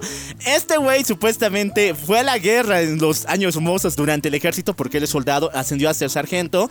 Y en este momento quedó tan traumado que ve a Rambo como su querido sargento. Realmente él no fue a la guerra, todas las batallas que se lo puso están en su cabeza y él se la pasó limpiando solamente la base militar por un largo tiempo. Y con todas las cosas que le contaron los soldados cuando regresaban, él desarrolló traumas y este es postraumático por los chismes, chicos. Esto es chistoso, pero es muy malo. O sea, nos estamos riendo, pero eh, estamos llorando. Seguido de eso tenemos a Vanesita, que es la muchacha intermedia. O sea, este, esta chica viene, va, no aparece en muchos capítulos, pero es la eh, nieta de Don Rock que le viene a cuidar y que trae un montón de animales a vivir al edificio, porque ella es veterinaria y siente un apego muy fuerte por ellos. Y ahora sí, la protagonista de la primera hasta la tercera temporada. Indudablemente, el sueño de muchos muchachos. La waifu de muchos que han visto este programa. Y hasta el día de hoy, por si acaso, porque esta actriz envejece como el pino, güey. Suculento. Milf, güey, Milf. Nuestra querida Silvita. Un fuerte aplauso. Y ahora sí empezamos con esta historia. A ver, el primer capítulo nos cuenta que Silvita es la nueva vecina del edificio. Esta chica tiene un serio problema para conseguir marido, para conseguir novio y, y también esposo. Porque todos los hombres que llegan a ella cuando se interesan saben lo intensa que es y que quiere compromiso urgente. Entonces escapan. Y chicas, si me están escuchando, no hagan eso. Eso es Espantaviejos 3000, güey. Espantaviejos, güey. O sea, está bien que lo quieras, pero no lo digas en la primera cita. Eh, sí, Ni en la segunda ni en la tercera. Y el compromiso, o sea, que les digas, ¿y mañana nos vamos a ver? ¿Y a qué hora? ¿Y cuándo me llamas? Y que esa presión es la que metía Silvia a todos sus pretendientes. Y obviamente que, güey, güey, ya, aléjate de mí. Espantaviejos 3000. Sí, muchachos. Un día, ella está en el edificio y tiene que llevar su refrigerador al piso de arriba. Entonces pide la ayuda de nuestro querido Luis. Ah, no, me faltó un personaje más, güey. Volver al anterior, volver al anterior. Es Porque- necesario, chicos. Es importantísimo. Porque él es el él es el jefe del equipo. O sea, si existe la protagonista, él está por encima de los demás. Y tiene un chiste, tiene un ánima, un alma muy genial. Hablamos del el portero, el conserje, Germán. No Germendia, muchachos, Germán está cabrón. Este cuate interpretado, interpretado por Eduardo España es lo más chistoso que hay. Es grosero, está gordo, es súper idiota, pero aún así es súper genial, es súper divertido y me encanta. Y ahora sí, chicos, volviendo al canon. Volviendo al canon, muchachos. Obviamente que vecina sabrosonga llevas refrigerador. Tú como macho opresor, el patriarcado, muchachos. El patriarcado te ha acercado, te ha enseñado que tienes que ayudarle en todo para que recibir beneficios de alguna u otra manera, ¿o no? Sí. Eh, sí, suena muy opresor, pero sí. Ay, muchachos. Así que nuestro querido Luis y Germán se alistan para subir ese refrigerador. Terminando una escena muy chistosa donde nuestro querido Luis es aplastado por el refrigerador y quedando completamente momificado. Por el refrigerador, chicos. Sí, pero se rompió el refrigerador. ¿Qué vamos a hacer si Vita necesita algo con qué comer? Ah, pero sus vecinos son buena onda, ¿no? Son buena gente. Le- ellos, en lugar de comprarle un, refriger- un refrigerador o por lo menos darle dinero para apoyarle para comprarse otro, le dan un frasquito con hielitos para que pueda conservar su comidita. Pero no se olviden, le tiene que poner hielitos. Sí, chicos, o sea, eh, no una mini nevera, no, no, un- una, una, una de esos, eh, esas cajitas de los heladeros para conservar el frío, no, no, güey, aquí no, una jarra con hielo. Pero con hielitos, no se olviden los hielitos. Sí, es mucho, muy importante, chicos. Todo un pinche refrigerador de casi dos metros. Cubierto por un- un- una jarra con hielo. Bueno, sigamos todavía. En los siguientes capítulos, el edificio va a ser vilmente pintarrajeado por Alejandra y su equipo, su squad de pandilleros que claramente son rockeros. No sé si esa madre funciona. En algún momento de la realidad sí pasó. Bueno, por los 90 por ahí sí pasaba, muchachos. Entonces, estos malditos empiezan a pintarrajear, a hacer graffiti por todas partes. Así que el edificio llama a la gobernación para que les mande pintura. Sin embargo, nuestro querido Germán, en sus afanes de da- apoyar a su equipo, las chivas de Guadalajara, pinta su escudo gigantesco en la puerta. Obviamente que a los vecinos no les gusta esta mamada porque ellos no siguen a las chivas. Sí, o sea, no, a- abajo las chivas. Así que ellos piden más pintura, pero el gobierno no quiere darles más porque ya les había dado. Y la única pintura que les queda es pintura violeta. Ante los ojos de la gente normal, edificio violeta no hay. Tal vez, pero se ve muy raro. Y lo mismo pasa en esta serie. Lo pintan y Don Roque dice, convirtieron el edificio en la baticueva. En la maricona cueva, eh. Sí, muchachos. Y lo peor es que los malditos pandilleros vuelven y pintarrajean de vuelta bajo la pintura violeta. Y aquí le ponen, nuestro querido Germán es puto y de paso le va al Pachuca. ¡Oh! ¡Qué ofensa! Ofensa. Y lo peor es que lo- no le ofende que le digan que cuestionen sus orientaciones sexuales, sino que le va al Pachuca. No, por Dios, él, él, arriba las chivas, ¿cómo van a hacer eso? Entonces, ¡Sacrilegio! aquí conocemos a otro personaje súper genial, interpretado por Jorge Ortiz. Papacito, ese güey sí que es un súper comediante. Jorge Ortiz, nuestro querido Jorge. Ha llegado aquí como el pobretón, el que te estira la mano y dice: Claro, el pobre humillando, el, el rico humillando al pobre. Sí, no se cansa de humillarme. Pero no tendrás de cincuentita. Ah, este cabrón es súper genial y él es contratado para volver a repintar el edificio. Entre ambos se pelean y el edificio queda hecho una mixelada, cara de payaso de un color para otro. Pero pintado al fin y al cabo, es lo importante. Hay un capítulo súper cabrón de nuestro querido Marquito que les conté que es el fresa de esta historia. Se enamora de la amiga de Alejandra. Y obviamente que la amiga de Alejandra es súper rockera, ponqueta, Darks. gótica. Gótica culo. Darks. Güey. Una analgótica. Una analgótica de esas que tú quieres tener en tu casa. Y tu cara, güey. En tu cara. Y el cuate la quería la cara. Entonces hace todo lo posible para agradarle. Al comienzo Alejandra dice, o sea, le gustan los piercing. El ñato, sin piedad alguna, se perfora la lengua hasta no poder hablar. No, güey, es que les gusta do- gat- góticos así. El cuate se endeuda y compra una, vestimenta gótica. Y Pero final- gótica, en serio, o sea, de, de- de- de la, de la edad medieval, o sea. Sí. sí. Eh, y no, pues, güey, o sea, no. O sea, un güey con encajes no es gótico. no es gótico. sí, no es gótico, o sea, él tiende. eh, parece más drag que gótico. Sí, muchachos. Y nuestra querida amiga de Alejandra, al ver- gótico. La analgótica le dice, no chico, si tú fueras fresita, porque me gustan las fresas, tal vez sería caso. Y después se va. Obviamente que Alejandra manipuló a nuestro Marco para hacer estas bobadas. Ay, qué mala que es. Otra super leyenda de los vecinos es cuando se acaba el agua, muchachos. No hay agua para bañarse, no hay agua para ningún lado. Pero los Rivers, en- encabitados por Frankie, sí tienen agua de su tinajo. Un tinajo especial que está dentro de su departamento. Entonces, ellos sí tienen agua y tienen que esconderla sin lugar a dudas. Sin embargo, un día eh, los vecinos se dan de cuenta y Frankie, en su afán de ganar plata, le renta su departamento para que ellos se bañen y hagan sus cosas. Sin embargo, cuando nuestro querido Luisito se está lavando porque él es calvito y no necesita lavarse la cabeza, pero aún así dice que él tiene que hacerlo, se despeina. Es que se despeina. Se despeinó, chicos. El cabeza de huevo se despeina. Ahí se acaba el agua y todo el mundo, al enterarse que no hay, abren la puerta y lo descubren completamente desnudo. Uno de los momentos más gloriosos eh, para, para los demás, para él no. ya. Todo lo que todos querían, muchachos. Escena de desnudos. Y el final es épico porque nuestro querido eh, encuentran la forma de cómo traer agua. O sea, dicen, hemos encontrado una nueva reserva de agua. Sí, pero Germán, esa no es agua de agricultura, ¿no? La que se llega a los campos. ¿Por qué? ¿Acaso tiene algo de malo? Y ustedes saben que si se bañan con esa madre, quema, porque no es 100% agua. Entonces, ¿quién es el primero en probarlo? Benito River. Dice, ¡Papá, quema! sí, soy épico esa parte. Chicos, chicos, no usen ese agua porque, o sea, hay agua para, para cada cosa, dependiendo del país. Y no, muchachos, no se la bañen nunca con agua de drago. Obviamente, que una serie tan poderosa necesita sus propios testigos de Jehová. Es un edificio, o sea, nos pasa a nosotros, les pasó a ellos. Pero estos no son los testigos, son una secta conocida como Krishna. los hermanos de la luz. Hare Krishna. Es una versión rara de los Hare Krishna, muchachos. Interpretada por Adrián Uribe y nuestro querido costeño. Cabrón, esos dos comediantes. Y bueno, llegan y empiezan a llevar su fe de un lado a otro, hasta tal punto en que adoctrinan a Pedro como su nuevo Mesías y Salvador.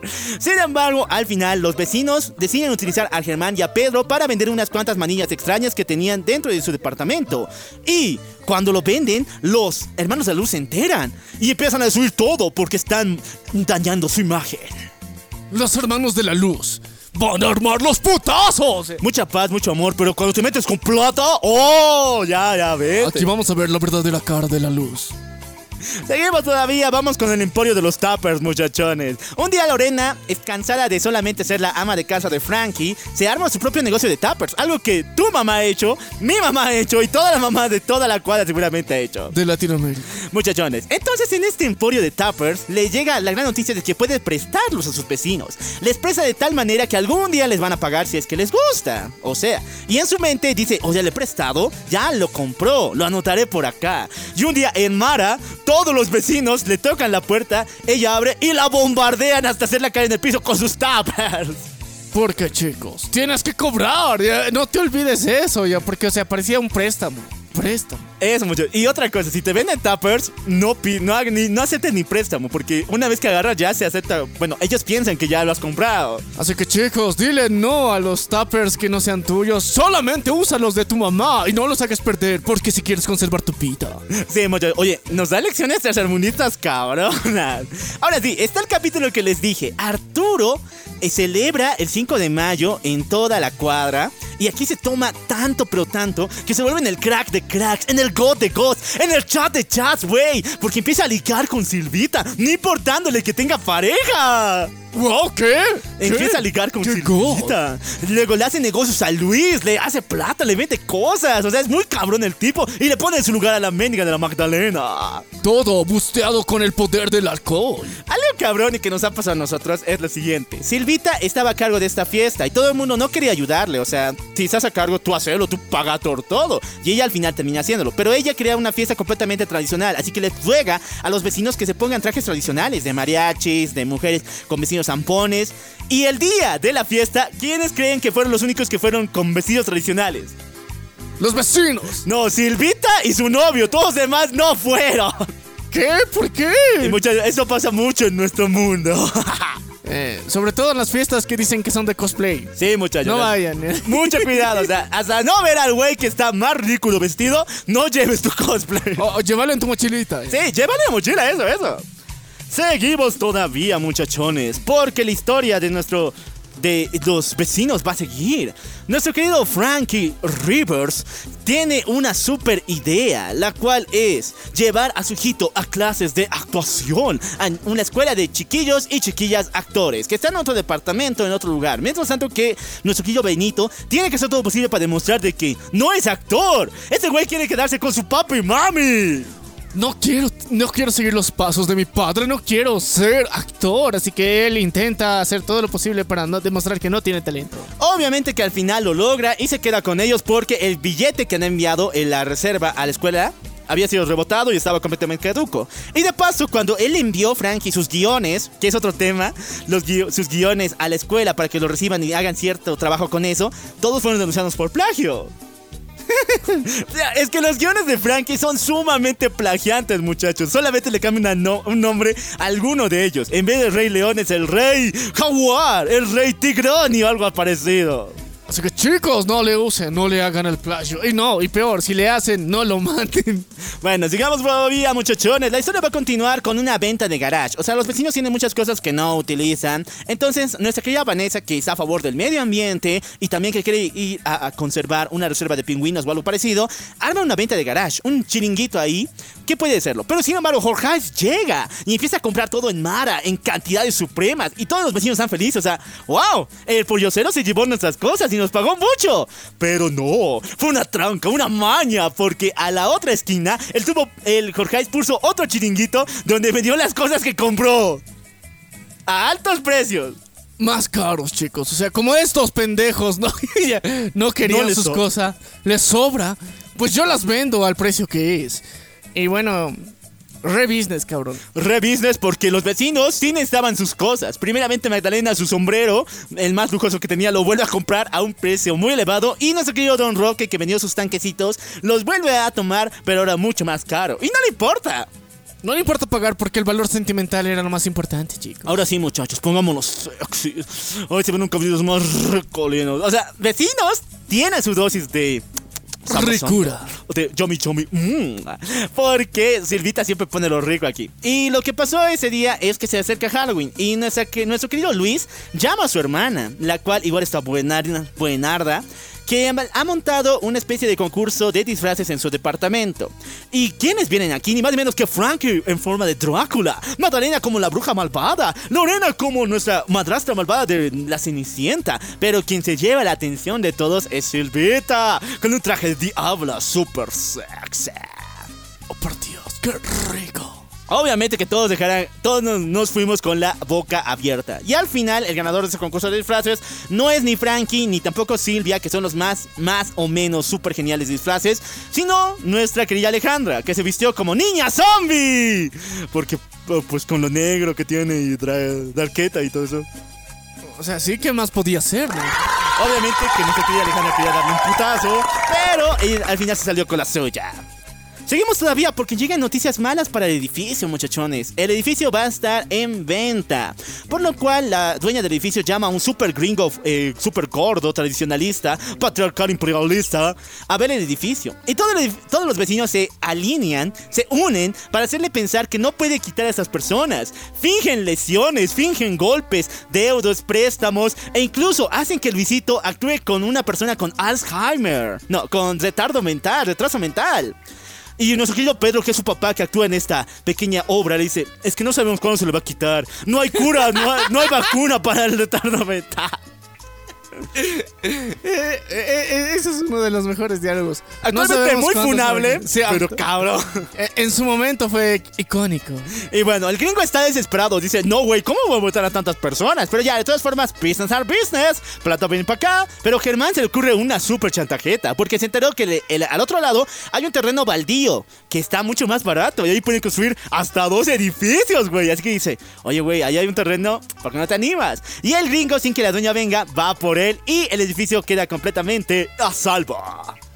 Oh. Germán nos salvó, güey. Alabados a Germán. Alabado sea Germán por su mentalidad de tiburón. Ah, sí, muchachos, así de vergas es el Germán. Ahora sí, nos vamos con el especial navideño de vecinos, que está súper cabrón.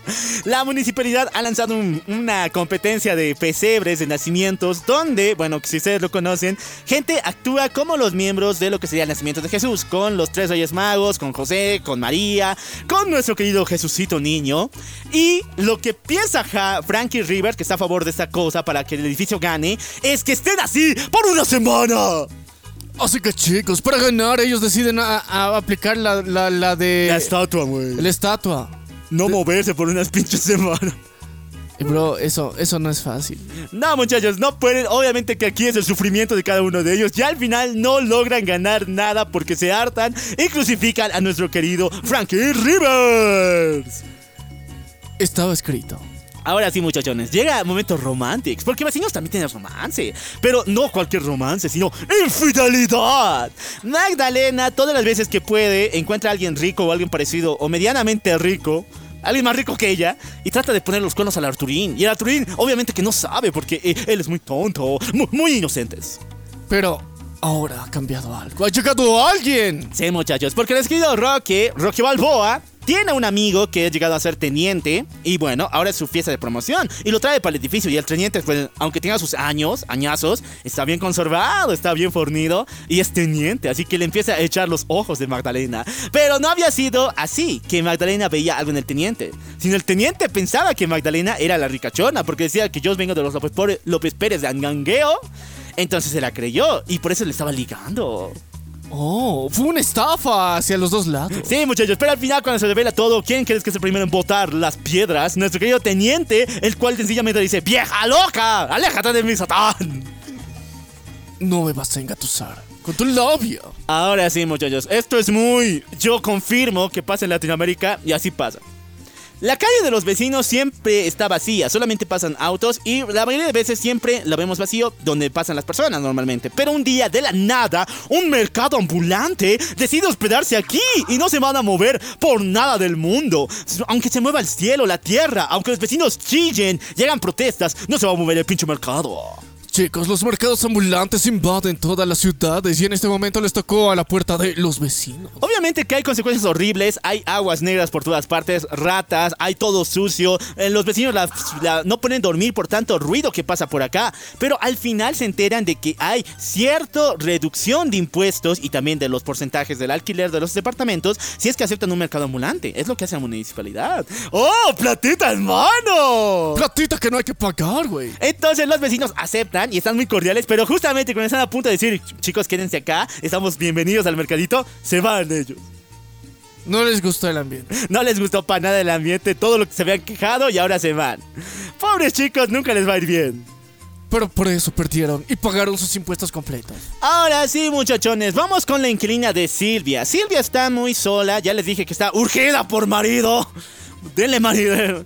Pero ya, está muy solita y quiere buscar a alguien con quien vivir. Así que pone su cuarto en renta para buscar una roomie. Una muchachita rubia, buenísima, hermosa, que va a hospedarse con ella. Al, primer- al comienzo son amigas. Pero poco a poco empieza a haber esta disputa entre ambas mujeres porque la mendiga rubia usa su ropa, usa sus calcetines, usa su cepillo de dientes, cabrón. Esas cosas no se hacen, chicos. ¡No se hacen, güey! Y lo peor es que ahora utiliza a sus novios. O sea, Silvia llega con su pareja y al final, cuando él se va y Silvia también se va, vuelve el maldito y se queda con la rubia. Oye, qué rico. ¿Qué? ¿Qué? ¿Qué? Qué rico. Dos por uno, güey. Muy muchachos, muy fuerte para nuestra querida Silvia. Y por eso la deja irse para un lado. Ahora sí, muchachos, nuestro querido Frankie Rivers tiene muchos más problemas. Porque sus guiones cada rato son desperdiciados una y otra vez. Pero en una ocasión, a Frankie se le dice que deje de fumar porque es su adicción más enfermiza. Y este güey se vuelve adicto a la comida, empieza a comer, pero raramente sus ideas son más originales. E incluso quiere armar una película donde el Papa es un asesino a sueldo, un ex asesino en una especie de tradición allá en, en Francia. Y un un estudio de tele quiere aceptarlo.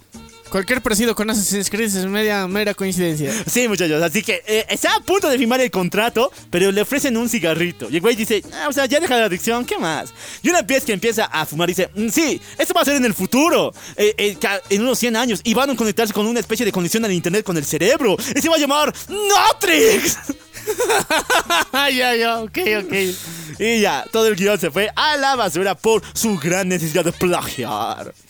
Ahora llegamos a un momento cúspide que es importante mencionar, que es que nuestro querido Luis siempre quiere ser papá. Este güey con Pedro han sido confundidos de lo que sea, o sea, dos hombres como roomies no se ven normal. Sí, son más que amigos. Sí, muchachos. Obviamente que los Son vecinos- mejores amigos. Son súper amigos. Los vecinos no lo ven así. O sea, los vecinos piensan que son jotos y ya, joto y se queda.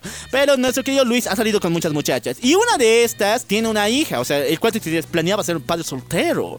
Pero cuando va con esta muchachita, se da cuenta de que la muchacha no sabe quién es su papá. Y se queda con Luis y se da cuenta de que tiene actitudes de él. O sea, se parece un chingo.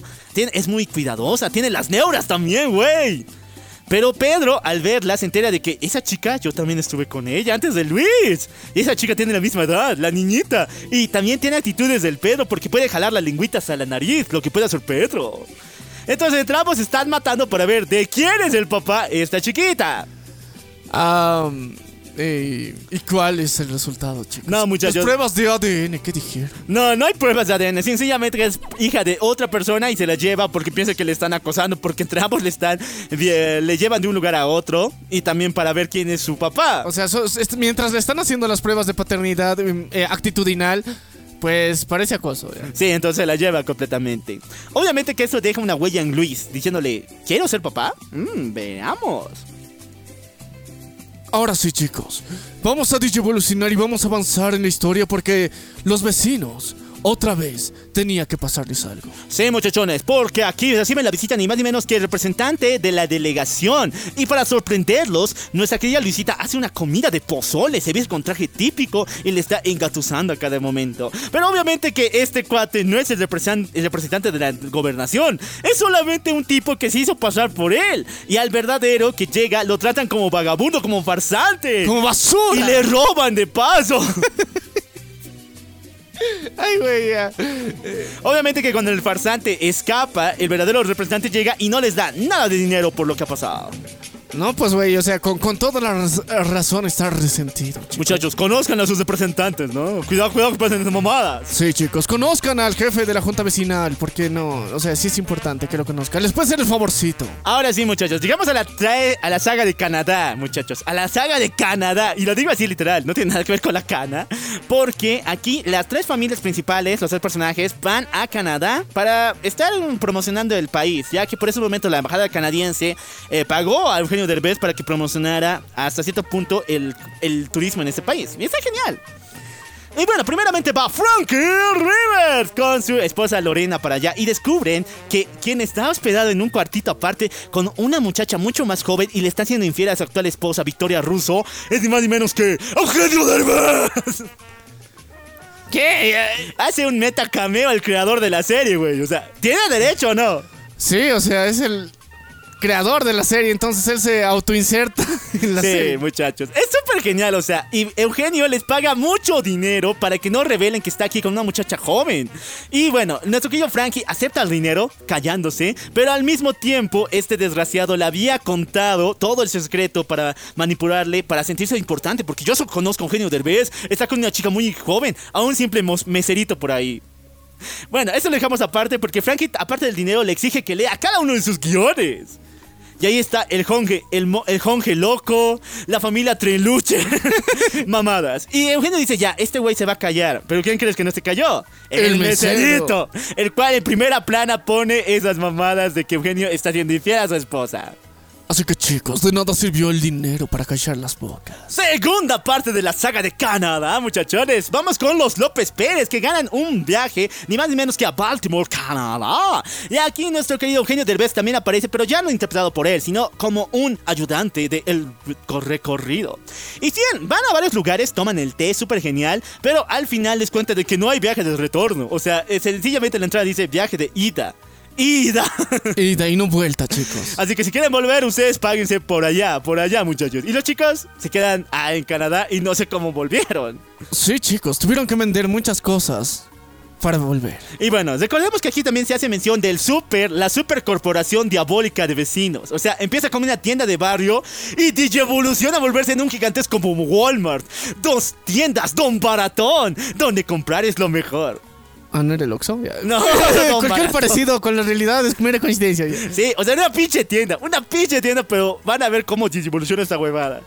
Y bueno, la tercera persona a ir a Canadá para pasarla súper rico es nuestra querida Silvia. Pedro se hace pasar por un pretendiente canadiense súper genial, súper buena onda, y le ruega que vaya a Canadá.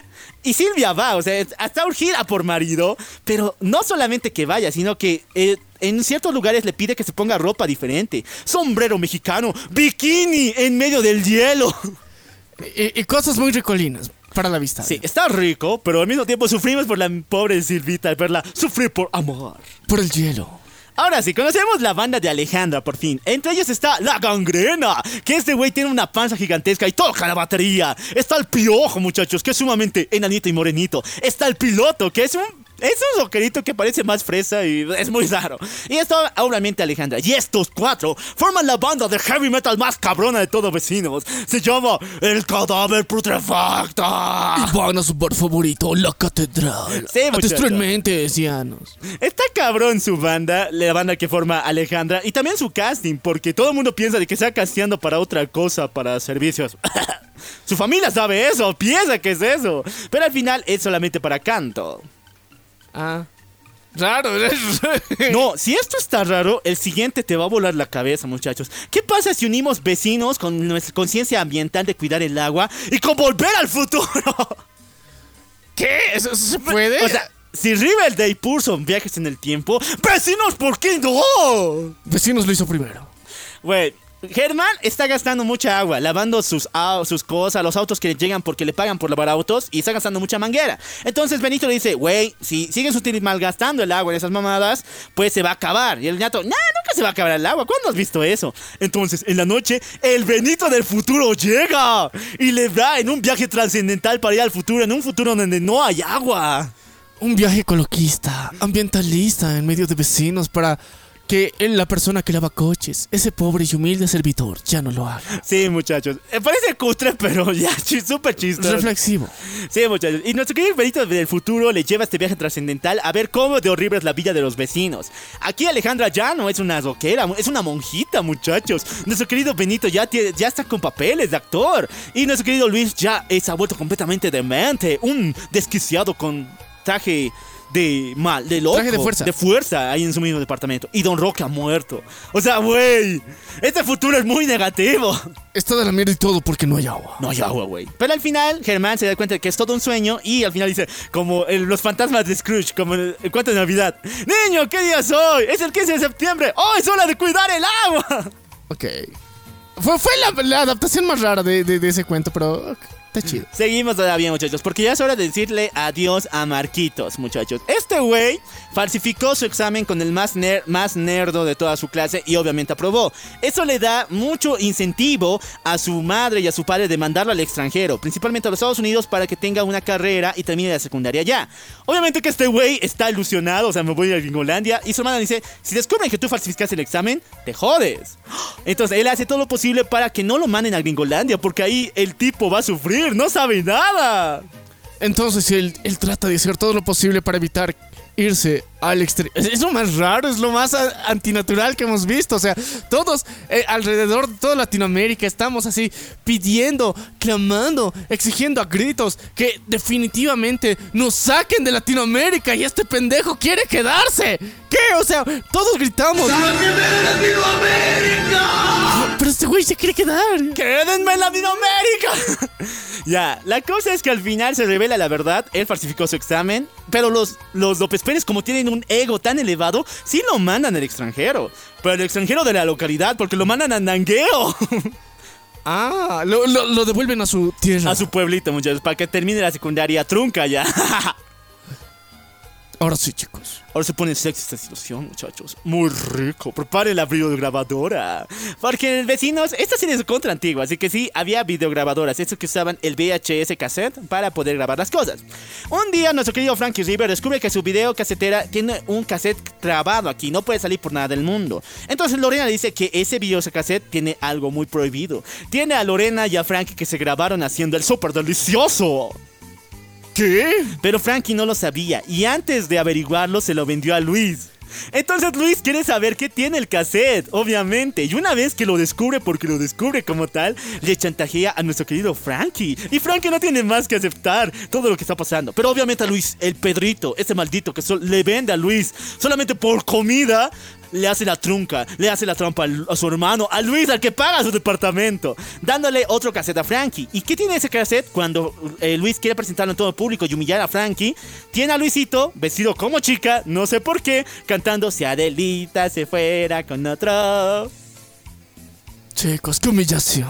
Qué bajo ha caído. Sí, Pedro, desgraciado. Por Dios, qué humillante, qué humillación más grande puede sufrirse en una vecindad, chicos. Ahora sí, vamos con el mejor comercial. De hecho, este es el único al que vimos que realmente Benito fue al comercial. Se encontró con la preparación y todo eso. Es el comercial de Super Jamón, que viene a salvar el mundo de los de los embutidos sin sabor. Eh, es uno de los castings más raros que he visto y técnicamente uno de los No, más... es el único, creo. No, es que, es que O imagina... sea, en todos los demás, Benito estaba solamente con disfraz y Sí. ha ido al casting, pero aquí vemos que realmente Ve cómo es, cómo es el casting. Sí. ya, pero eh, yo digo que uno de los castings más humillantes que puedes presenciar en tu puta vida es poner a un pinche niño de cerdo. Dos, superhéroe. grabarlo. Y tres, tenerlo para recordatorio de bullying futuro. Sí, muchacho, nuestro querido eh, Benito está ahí por su familia. E incluso le ponen zancos de lata. Le, ponen unas latas ahí para que se vea más alto. Y obviamente que hay un chico que es mucho mejor que él en la actuación y tiene un disfraz súper cabrón. Así que nuestro querido Frankie se acerca y le da su sus albóndigas que traía ahí con salsa verde. Que obviamente están tan mal que al niño lo mandan al baño para morir de una terrible diarrea. Mientras tanto que Benito sí toma el casting y lo gana. Sí, chicos, así fue como Benito lo hizo otra vez, ganó. Ah, pero no, los ejecutivos dijeron, qué culero casting, fuera de acá, vamos a, vamos a cancelarlo todo. Entonces le preguntan, ¿tienen otro casting? Ah, necesitan un bebé de 12 años, no se preocupe, ahorita le quito los dientes. sí, sí, es muy ah, épico. pobre Benito, pobre Benito. Ahora sí, vamos, sí, a ver, tenemos viajes en el tiempo, visiones trascendentales. ¿Qué nos falta? Universos paralelos, güey. Y chicos, sí los hay. Sí, güey. Esto es al frente. ¿Por qué? Siempre a los vecinos hablan del edificio de al lado, que todo tienen mejor, todo es genial allá. Pero un día realmente se encuentran en un torneo de ping pong. Luis y Pedro y Frankie se unen para pelear contra los edificios de al lado. Y ahí hay versiones negativas de los vecinos. Primeramente... Eh, ellos no eran la negativa. No, hay un Luis gordito con un cabello recontra largo llamado Gerardo. Y de paso, existe la versión negativa de Frankie que se llama Jimmy. Jimmy Walls. Y obviamente que si Frankie es actor, este cuate es cantante. ¡Wow! ¿Y su hijo? ¿Tienen su hijo? ¿Tienen otro Benito? No, solamente vimos esos dos y es una, es una versión muy negativa. O sea, el otro edificio es lo opuesto, es el universo paralelo de vecinos. Chicos, eh, viven al frente de sus doppelgangers. Ahora sí, muchachos, pónganse romantic, prepárense, porque esto es cine. Ya que llega un capítulo muy romántico, muy hermoso, donde nuestra querida Silvita y Luis se quedan atrapados en la terraza. En la terraza se encuentra el lavadero, por si acaso, donde ellos lavan su sopita. Y nuestra querida Silvia entra aquí y cuando Luis le está ayudando a poner sus cosas, la, pie- la puerta se cierra. Pero la puerta estaba mal su chapa de tal manera que solo se puede abrir desde adentro. Así que los dos deciden quedarse acá. Sin embargo, Luis, eh, Silvita tiene vino ahí. Se lo dio su mamacita por el día en que se case. Así que no se sabe desde cuándo ha sido esa mamada. Y se ponen a tomar entre los dos. Y obviamente vino. Dos hombres, jun dos hombres jo- jóvenes juntos con las hormonas Dos al personas tope. jóvenes juntas. Dos personas jóvenes juntas con las hormonas al tope ah, desencadenaría hechos. Y al final terminan durmiendo, no haciendo el delicioso, pero durmiendo muy juntitos. Y Magdalena abre la terraza y se da cuenta de eso. Y hay rumores de todo. Chicos, de aquí en adelante el canon cambia. Sí, muchachos. Si Silvita es la protagonista todavía, Luis toma un lugar que sería como su amor platónico. O sea, Luis está enamorado de Silvia. Sí o sí, también por algo le ha ayudado a subir su médico de fregador y se ha muerto por eso, ¿te acuerdas? Sí, pues porque... ¡Aplastado! Chicos, o sea, esto fue antes de Big Bang Theory. O sea, a- a- antes de, de Ah. conocer a la vecina sexy. Así que aquí empezó todo el amor. Eh, atrapados en el lavadero. Sí, muchachos, está súper cabrón. Y a partir de ahora, nuestro querido Luis sí o sí va a revelar sus sentimientos a Silvia y Silvia le, le va a decir que no. O sea, la tipa necesita marido, necesita novio urgente, pero Luis, ah, no, gracias.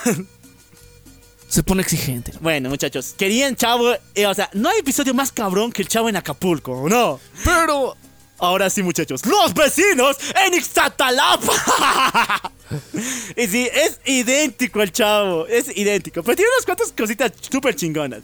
Primeramente, nuestra querida Magdalena se ha ganado viajes para Ixtatalapa. Esta maldita ha comprado en Don Baratón y no sé de dónde tienen tanta plata porque ya se creció en el Emporio del Mar, por si acaso. Una tienda muy diabólica. Don Bartón, chicos, témanle. Témale a Don Baratón. Y se ganan un viaje a Izatalapa. Pero eh, Arturo y nuestra querida Magdalena no pueden ir y dejar el departamento solo. Así que deciden mejor llevarse a todos los vecinos para que no tengan que preocuparse de quién se va a robar el lugar. Es algo muy idiota, pero bueno. Pero bueno, cosas de ricos. O sea, temen más de sus vecinos que la gente fuera del edificio. Así que deciden montar un viaje en Zactalapa, hacer una especie de guía de turismo para llevar a todos los vecinos en autobús. Mientras tanto que Magdalena y Arturo irán en avión, todo pagado por Don Baratón, ellos, los culeros vecinos, irán en autobús a un hotel horrible. Pero los chicos encuentran la, la carta, encuentran, la tarjeta de crédito de Arturo. Ella, él lo había votado por ahí. Así que dicen, si nos han traído a ese lugar y nos tratan de la verga, disfrutemos con su tarjeta. Y todo lo que comen, todo lo que hacen, se pasan de excesos. Obviamente eh, va a la cuenta de Arturo.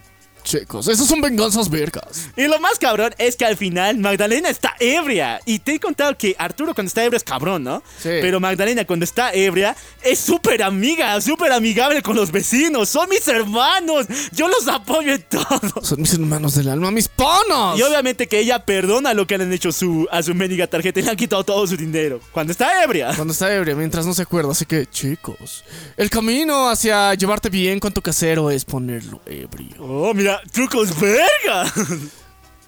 Sigamos todavía, porque hay una elección para jefe de manzana, o sea, el jefe vecinal de la cuadra, y allá en México se lo toman muy en serio, y neta, se lo toman muy en serio.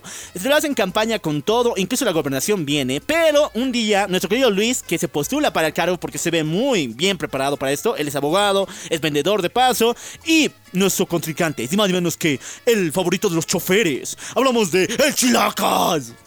¡El chilacas! El Chilacas, muchachos. Un vagabundito por allá que solamente maneja su micro y que le encanta chupar, le encanta tomar. Sí, chicos, el chilacas versus Luis San Román. Sí, muchachos. La batalla continúa y todos los vecinos están de acuerdo. O sea, Luis es el elegido y todos se unen para votar por él y gana en la primera parte de la elección. Pasan unos minutos y está a punto de cerrarse la casilla y viene el Chilacas con todos los todos los eh, eh, conductores de autobús, Todos los, los choferes, choferes. sus familias y gana la elección en un solo instante. Porque todos ya tenían la papeleta marcada, listos para hacer fraude electoral. Cualquier parecido con nuestras elecciones en Latinoamérica, qué mamada. So- son coincidencias, chicos, son coincidencias. Ahora, un recuerdo muy importante es cuando se pierde nuestro querido Rambo. Es triste porque nuestro querido Roque cuenta de que realmente no tiene amigos, no tiene a nadie con quien querer, solamente viene Vanesita, pero no se queda mucho tiempo. Y su familia lo ha abandonado, lo único que le cuida es Rambo. Pero a Pedro y a Germán le va de gorro. Un día que están limpiando su cuarto, lo están eh, pintando otra vez, la pintura le cae a Rambito.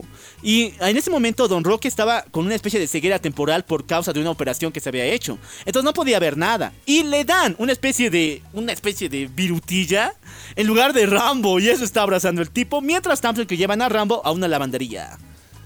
Todo sea por salvar al mejor amigo imaginario de este Viejito. viejito. Sí, muchachos, es muy divertido todo lo que está pasando, pero de todas formas es medio triste al final. Y lo importante es de que nos revelan de, de que eh, el mejor amigo de Don Roque es Pedro.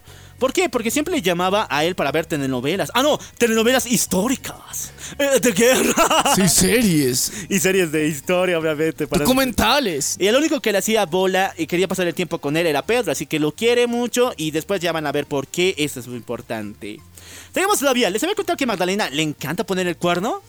Sí. Les encanta ponerlo. Y obviamente que llega su amor de la infancia, o sea, de su adolescencia. Eran novios y juntos se robaban los, los cuellitos de los pollitos y eso se lo comían. ¿Qué? Se robaban los cuellitos, los cuellos de los pollitos y eso se lo comían. O sea, había, había que Sí. comer, ¿no?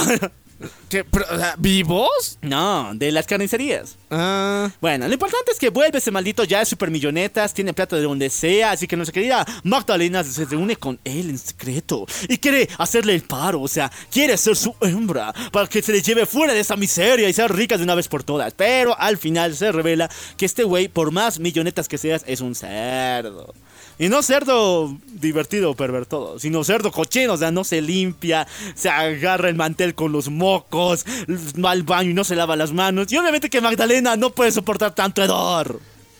Qué horripilante sujeto, chicos. Cuídense, no sean tan puercos. Ah, pero quien cae igual en las peores es nuestra querida Silvia, que sale con un tipo llamado Wright, el cual es nerdoso, estúpido, pero es de contra útil en todos lugares. Este güey la sabe a la carpintería, a la plomería, a la refacción de cosas, y los vecinos al enterarse de que el Silvia sale con él, lo empiezan a abusar. O sea, dicen, Wright, vente para acá, ¿me arreglas la luz? Sí, es que le voy a decir a la Silvia que eres bueno, Ah, muy bueno, un muy buen partido. Y obviamente que el tipo acepta. Así que, chicos, tuvieron su esclavo temporal durante No, todo. a ver, esto es cabrón, porque Silvia está harta de este tipo. O sea, pi- piensa que es un idiota, un nerdoso, pero al final dice, o sea, hombre, ya me voy a casar con él. Es- Necesito hombre. Así que, Ray, te voy a dar una segunda oportunidad. Estate conmigo y nos casamos. No, Silvia, ¿qué pasó? Los vecinos me llamaron. Ahora tengo mi propio negocio de plomería y carpintería. ¡Le estoy cobrando! ¿Qué? ¡Nos vemos! Business. Puta, eso, eso. Eso es progreso, güey. O sea, de, de simpiar terminas con business, chicos. Ese es el camino. Ahora sí, llegamos a otro capítulo, se contra Sad, porque nuestro querido Benito sí o sí tiene que ir a la academia de chiquillos y chiquillas actora, y aquí ya no puede evitar el proceso, así que todo el capítulo es recordarnos los momentos que tuvo él con la familia, con Germán y con sus amigos, compartiendo y disfrutando antes de que él se vaya. Oh, por Dios, no. Así que a partir de ahora no vas a tener Benito por un largo, largo rato. Porque se fue la academia de los chiquillos y las chiquillas. Otro capítulo súper genial es el, la condecoración de Don Roque. ¿Por qué? Porque un día nuestro querido Don Roque es llamado por el ejército y aquí va a recibir un premio por ser uno de los mejores sargentos o por lo menos por aguantar mucho tiempo viviendo acá. Sin embargo, cuando va con su peluquero, que es de contra ciego, es más viejo que él, y las bromas que le hacía Pedro de, por ejemplo, ¿en los, y los dinosaurios sabían escribir? ¿O acaso Don Roque decía, pues en mis tiempos la gente no se vestía así? ¿Cómo no se vestían así? Si solamente estaban Adán y Eva. Obviamente que esas bromas de viejitos, Don Roque lo hace con su peluquero porque es más viejo. Dice, güey, en mis tiempos la gente se respetaba. ¿Cómo no se va a respetar si en sus tiempos solamente estaban Adán y Eva y un burro? y obviamente que en venganza le tiñe el cabello de violeta. Chicos, no se meta, no peleen con el peluquero nunca, never in the life. No peleen con el peluquero nunca. Y obviamente que al día siguiente es su reconocimiento. Tiene una capucha militar y no se la puede quitar por nada del mundo. Pero para recibir el reconocimiento tiene que hacerlo y queda vilmente humillado con el cabello muy cyberpunketa. Sí, chicos. Se parecía a una Gear. Y eso no es bueno para un militar. Ahora seguimos muchachos porque la historia va a continuar con nuestro querido Arturito que tiene un tío que es dueño de una fábrica de dulces y le dice, güey, te voy a regalar lo primero que me ha ayudado a salir de la pobreza. Mi primer herramienta de trabajo. Magdalena dice, wow, una fábrica. Nos dio acciones, un terreno. No, le dio una especie de ollita que hace algodones de azúcar. ¡Oh, por Dios! Eso es emprendedor. Pero obviamente Magdalena no quiere eso, así que entre ellos empiezan a esclavizar a Arturito para que empiece a vender algodón de azúcar. Pero después los Rivers se enteran de esta situación y empiezan a hacer, le compran la, eh, la, La máquina. la máquina y ellos lo hacen. Y cuando lo hacen les va mucho mejor. O sea, tenía razón su familiar. Tenía razón su familiar de que esa madre ayuda, pero los malditos no querían, así que se lo quieren comprar a más precio todavía. Ya, entonces lo vendido lo quieren volver a recuperar. Sí, pero al final, cuando ya los López Pérez tienen la, la máquina de algodón de azúcar, vienen denuncias de que su algodón está podrido. ¿Y quién es el dueño? ¿Los Rivers? ¡No! Los López Pérez y Arturo los llevan a la cárcel con su mítica frase: ¡No quiero ir a la cárcel! ¡Ayúdeme! Chicos. Y Arturo fue a la cárcel más de una. O sea, esta es la primera. Hay varias que van a la cárcel. Tengan cuidado, chicos. No hagan caso a, a los vicios. O sea, nunca recompren algo que ya era suyo. ¡Sí! ¡Eso! ¡Eso! Nunca. Ya, Debe- muchachos. Este capítulo es muy sacado de onda, pero es cabrón. Y tiene un crossover especial con otro programa que es Quién sabe más. Y bueno, lo importante es de que nuestros López Pérez es llamados por ese programa para part- participar. Pero este programa es solamente para familia. Entonces mienten a todo el programa de que los vecinos son su familia. Ahí está el tío Luis, el abuelito Roque, nuestro querido Arturín y Magdalena participando. Y aquí es tan horrible que hacen pasar a Luis una y otra vez porque él no sabe nada de televisión. O sea, el tipo pensaba que eran preguntas de conocimiento general, historia, lenguaje, matemáticas, pero todo era de tele. Y el tipo no ve la tele, pues entonces ahí queda humillado como ignorante. Y si ven al tío Luis en la calle, recuérdenle que es un ignorante. Un ignorante de la TV, chicos.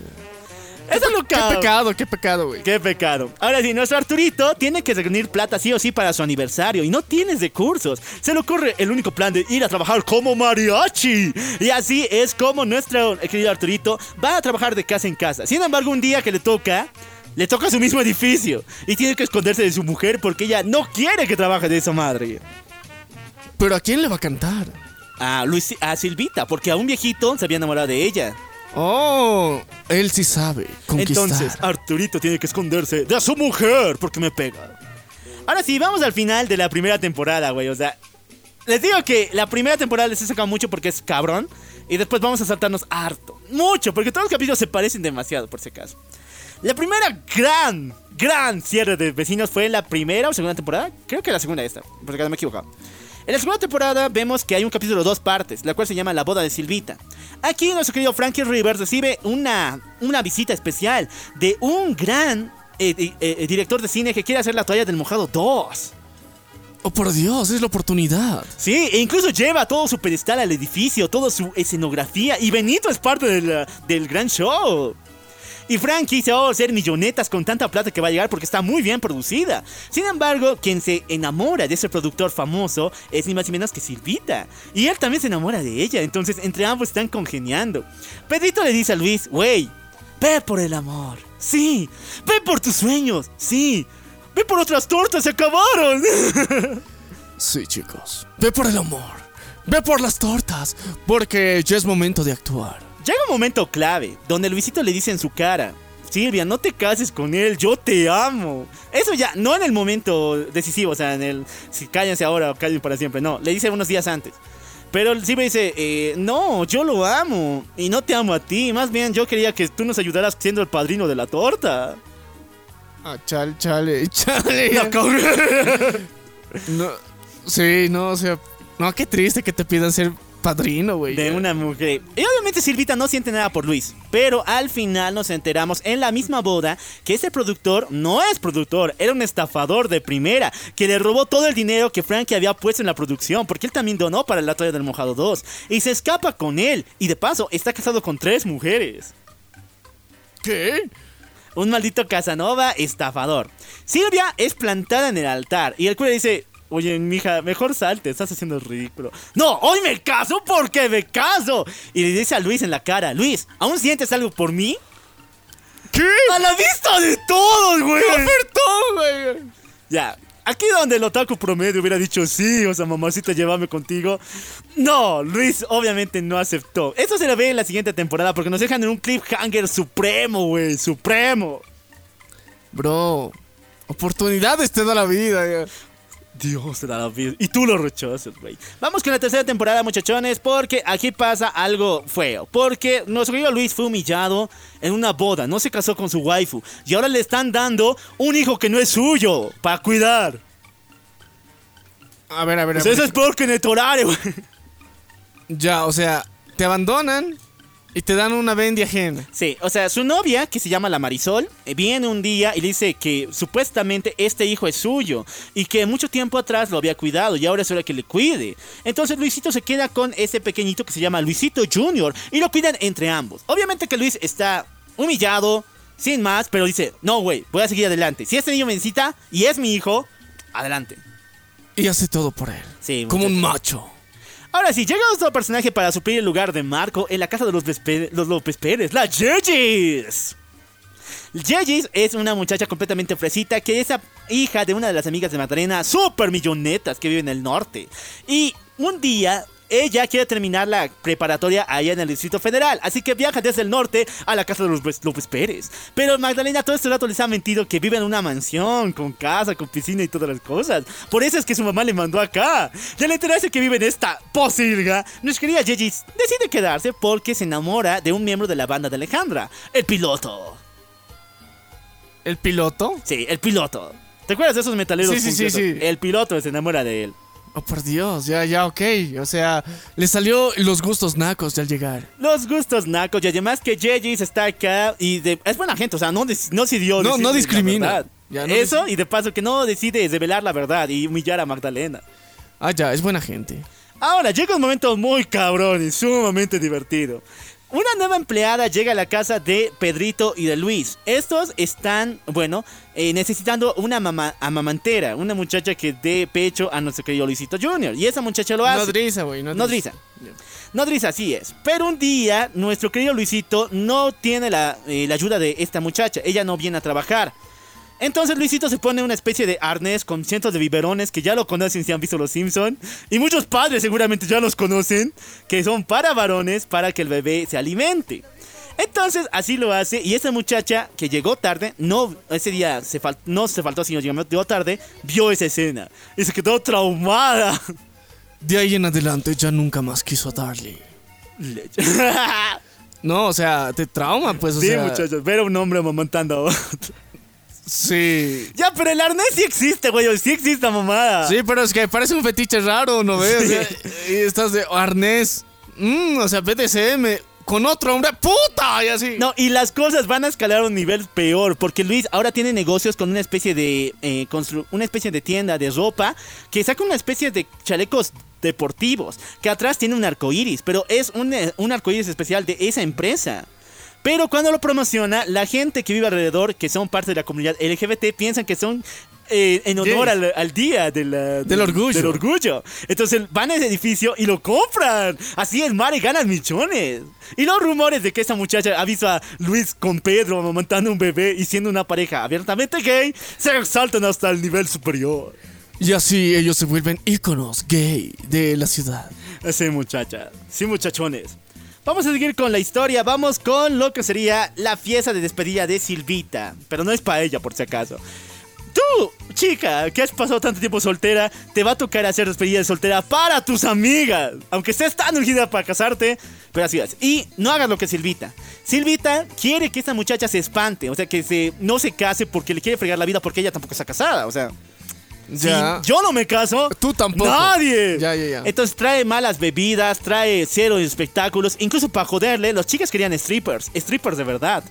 Pero le dice a Germán, o sea, Germán, aquí tienes tantos platas. Tráeme a tus cuates del barrio y simula que son strippers. O sea, tráenos diversión, Carne. barata, diversión barata. Sí, ca- carne. Y obviamente que el Germán trae a los peores, se visten de una especie de furros, muy diabólica y de horrible la cosa, y atacan a las muchachitas. Y aunque la despedida de soltero estuvo horrible, de todas formas su amiga se casó. Así que muchachas ya lo saben, no le hagan el mal paro. O sea, no, no, no, no hagan escenas de celos. O, o no traten de truncar la- el sueño de otros. Sí, muchachos, les va a pasar lo mismo que a Sulpeta, siendo vilmente humillada. Seguimos todavía, llega otro productor de cine. ¿Cuántas películas han filmado en ese edificio, güey? Dos. Dos, ya viene la tercera con nuestro querido productor, quien llega acá con un sueño de hacer una película, una novela, un capítulo especial. Incluso llama a Silvita para que sea una doble especial de la novela. Y aquí nuestra Silvia se encuentra con el productor de las luces, el ilum- iluminécnico, el cual está muy interesado en él. El iluminador. Pero no por las acciones que ustedes quieren, sino por su ropa, por su estilo, por su cabello y dónde se lo pone. Porque eres gay. ah, ya. Obviamente. Le encanta su estilo. Le ¿eh? encanta su estilo, muchachones. Pobre Silvita, nunca la logró. Ahora sí se preguntarán, ¿y qué vamos a hacer? O sea, no hay Benito. ¿Quién va a tomar su lugar? Eh, negativamente, su versión chica. Su versión femenina. Y, oh, para muchos que preguntaron, no es el mismo actor Octavio, eh, Octavio vestido de chica, es otra muchacha. Sí, pelirroja. Se parecen mucho, pero No, no son, No son. Esta muchacha se llama Patricia Pato, que es un demonio, güey. A esta muchacha le mandan por error esta casa porque es una estudiante de intercambio de otra sección de México y había sido expulsada de su colegio. Entonces por error la mandan acá y los chicos se enteran de que si la mantienen acá, platita del gobierno, pues es de intercambio. Ah, ya. Súper. Genial. Business. Entonces así lo hacen y Pato se queda aquí para hacerle la vida imposible a Germán porque es su víctima especial para travesuras. Sí, chicos. Así que no acepten personas de intercambio así porque sí, aunque les den plata, güey. No, no hagas eso. Puede ser pegriloso. Ahora sí, para terminar esta temporada, porque hemos avanzado mucho, muchachones, se revela la verdad. Luisito Jr. no es el hijo de Luis. Ah, chale. Entonces en vano me partí el lomo por una bendición ajena. Sí, y lo peor es que la mendiga de la Marisol es tan... A ver, empieza con P y termina con... Ya Ah, saben. ah. Con A. De A, ¿no? Porque es tan así que trae al verdadero padre de este niño, que es un drogo, un hippie llamado el, Ro, el Rodri. El Zodri. El cual, para partirle la cara a, Luis... Porque supuestamente todo ese tiempo que le dejó acá, le mintió al Rodri diciéndole que Luis le había secuestrado a su hijo. ¿Qué? Ya. Qué rata. Que se pasó de verga, güey. Se pasa de verga. Y aún así, el Rocco, que es un drogo, no puede con Luis. El Luis le vence. Pero al final, sencillamente le dice a, Rodri- a Luisito Jr., ¿con quién quieres quedarte? Porque el tipo, el niñito ya sabía entender. ¿Con quién quieres quedarte? ¿Conmigo? ¿Con el chico que te cuidó y te quiere? ¿O con el hippie mugroso? Y el niño eligió al hippie. Sí. Se fue con el mendigo hippie mugroso. Es que, le- es que él hace buenos, buenos brownies. Ahora sí, llega un capítulo. Llega una selección de capítulos que posiblemente no hayan visto, muchachos. Y no les culpo, porque esta mamada no salió solamente unas dos veces y en honor a las Olimpiadas de lo que sería Rusia 2018. El Mundial 2018, mejor dicho. Y donde nuestro querido Marco vuelve, el mismo actor, Badir Derbez, vuelve con los vecinos y ya está mucho más crecido. E incluso trata de ligar con Silvia y Luis siente celos de un güey de 16. Ya. Y esto fue. O sea, ok, ya. DJ evolucionó cuando fue de intercambio cultural. Andongueo, ya. Y vuelve, cabrón, o sea, está súper fachero. Sigue siendo fresa, pero está facherito, hermanito. Y vuelve para enseñarles a los vecinos a hacer deporte, a jugar fútbol. Y también porque tiene que entrenar a una pequeña selección de niños que brutalmente lo patean cuando lo, lo hace. Sí, chicos, no enseñen a niños así porque sí, esos cabrones tienen fuerza. Algo que mencionar yo es sumamente triste, que a Don Roque lo pusieron en la banca de atrás. Don Roque era divertido, pero le dieron más protagonismo a Silvia, a Luis y a otros personajes, como a Germán. Y él estaba en la banca trasera, tanto así que tuvieron que darle un alivio, un compañero para que hiciera comedia. Esta era su nanita, Dona Bermúdez, y todo el mundo pensaba que era su novia, y al final creo que terminan como novios. Pero esa historia termina mal porque en esta sección es cuando el actor Paul Ortiz muere. O sea, el actor que da la vida a nuestro querido Don Roque. Y ya no sabían cómo poner aquí en el guion qué le ha pasado para justificarlo. Entonces sencillamente hacen lo que dicen. Eh, lo ponen como tal que ha fallecido y se lo revelan a todo el público o por lo menos se lo revelan en un capítulo especial de vecinos. Chale. Muy sad. O sea, en primero lo mandan en la segunda fila y después, cuando nadie le importaba, ya.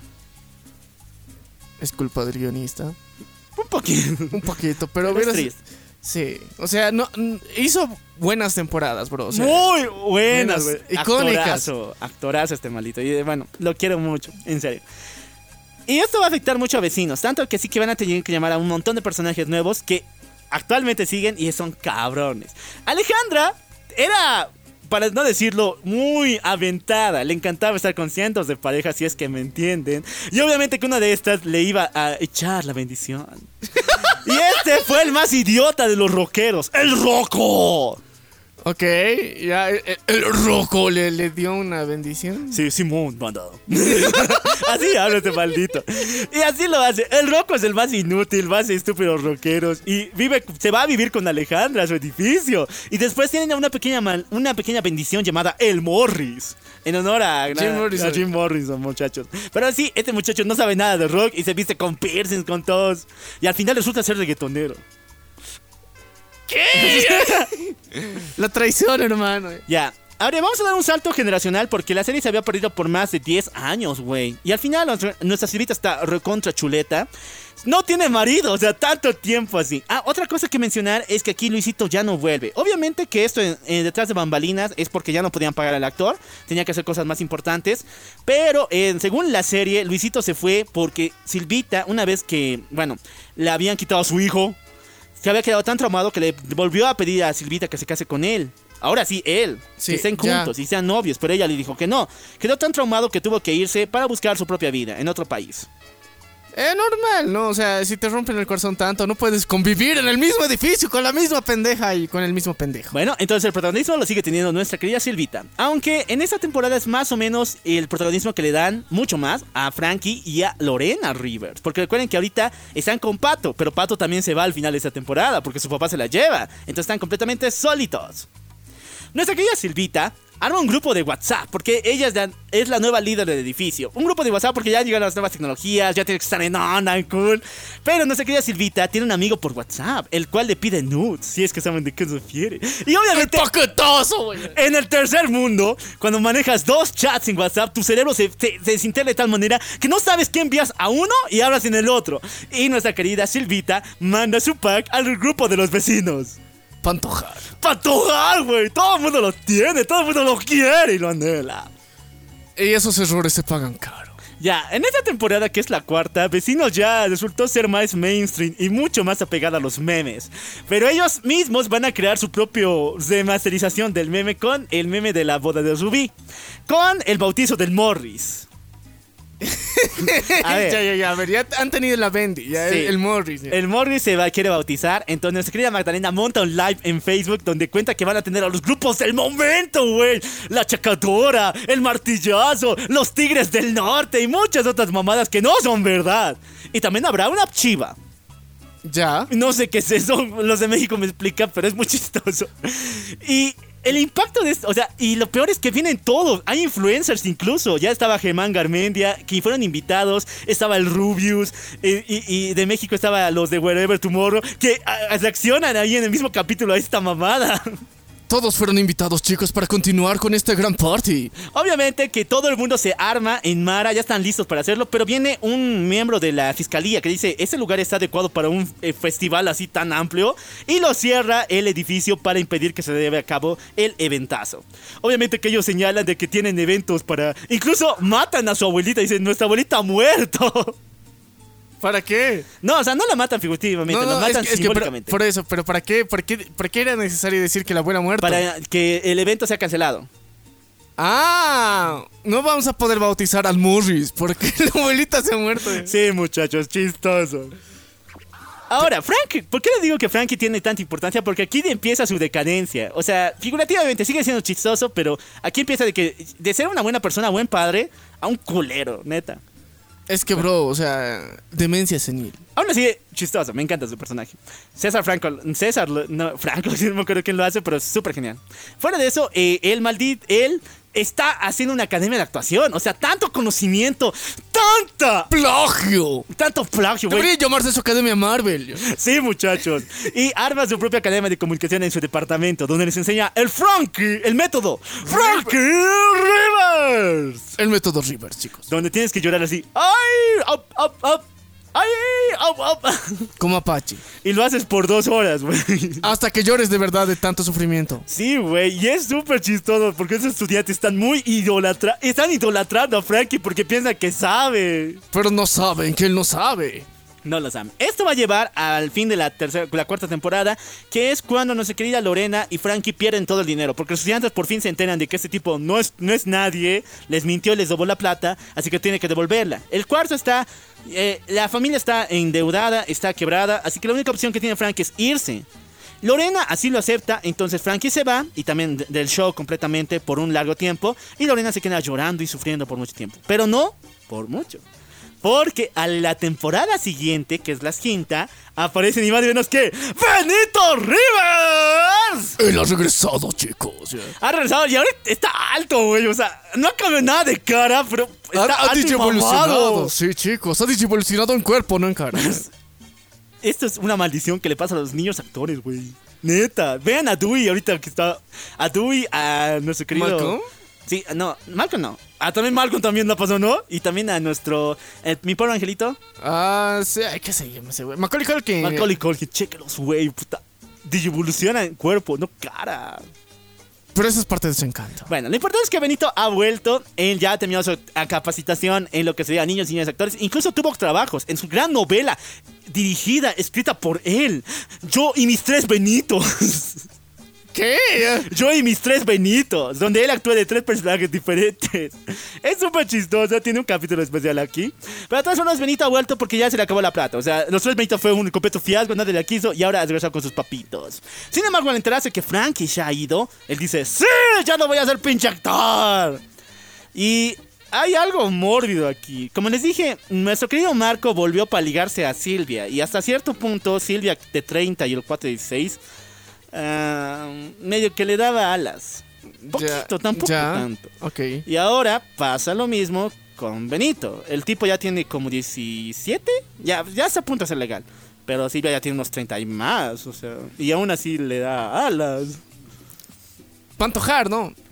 Va a tocar, muchachos. O sea, puberto ve vecinos, ¿no? Sí, un puberto, o sea. Ligate a la de 30, cabrón. O sea, tú Sí, puedes. sí, güey. Sí, dale ánimo. Si o lo pudo el Marco, si lo pudo el Benito. ¿Por qué no? Tú no, sí. Así Sí, que- pero después ya un poquito se soluciona este problemita. Lo importante es que ahora sí Silvia tiene completo protagonismo luego de que Frankie lo tuvo, donde a Silvita se le nombra como la nueva representante del distrito, algo mucho más amplio. Pero su rival a vencer es más ni menos que Arturín, con su gran lema, con Arturo, su futuro está seguro. ¿Y cuál es su propuesta y su campaña electoral? No sé, pero lo importante es que hacen puro plagio, puro eh, fraude de electoral, ah, inventándose audios de que Silvia va a gastarse el dinero en unas vacaciones en Miami en un crucero de solteros. Y tanto es del chisme que hasta Silvia dice, ¿en serio existen? Ay, ¿Dónde? ¿Dónde? Sí. Y así lo hacen. Al final, Arturín gana las elecciones, él es el nuevo representante del distrito y nuestra querida Madame dice, ¿y cuándo nos pagan? Ah, nos pagan 80 do- pesitos, a, nos pagan 80 pesitos. ¿Al mes? ¿A la semana? No, al año. Eso menos impuestos. Ah, ¿Para eso quería ganar? Sí, o sea, la tipa no sabía, pensaba que era al mes o al año, a la semana. Ahora sí, llega un capítulo muy sad. Les dije que nuestro querido Luisito se ha ido, ya no está acá por un largo tiempo porque se fue a buscar su vida y quedó traumado por el rechazo de Silvita. Ay, tan feo. Pero lo importante es de que llega su mamá, doña Cuquita, con Pedrito para vivir con ella. No es tan chistosa, pero, o sea, es viejita. Sí, lindo. Ya. Pero el episodio sad empieza cuando Doña Cuquita viene con una caja, que es especial de Don Roque. Y aquí se revela al público que Don Roque ha fallecido, como personaje y como actor, como tal.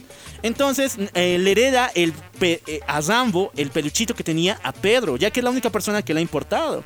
La única persona que le cuidaba Y y, que pasaba veían- tiempo con y él. pasaba tiempo con él. Es un capítulo muy triste, chicos, véanlo.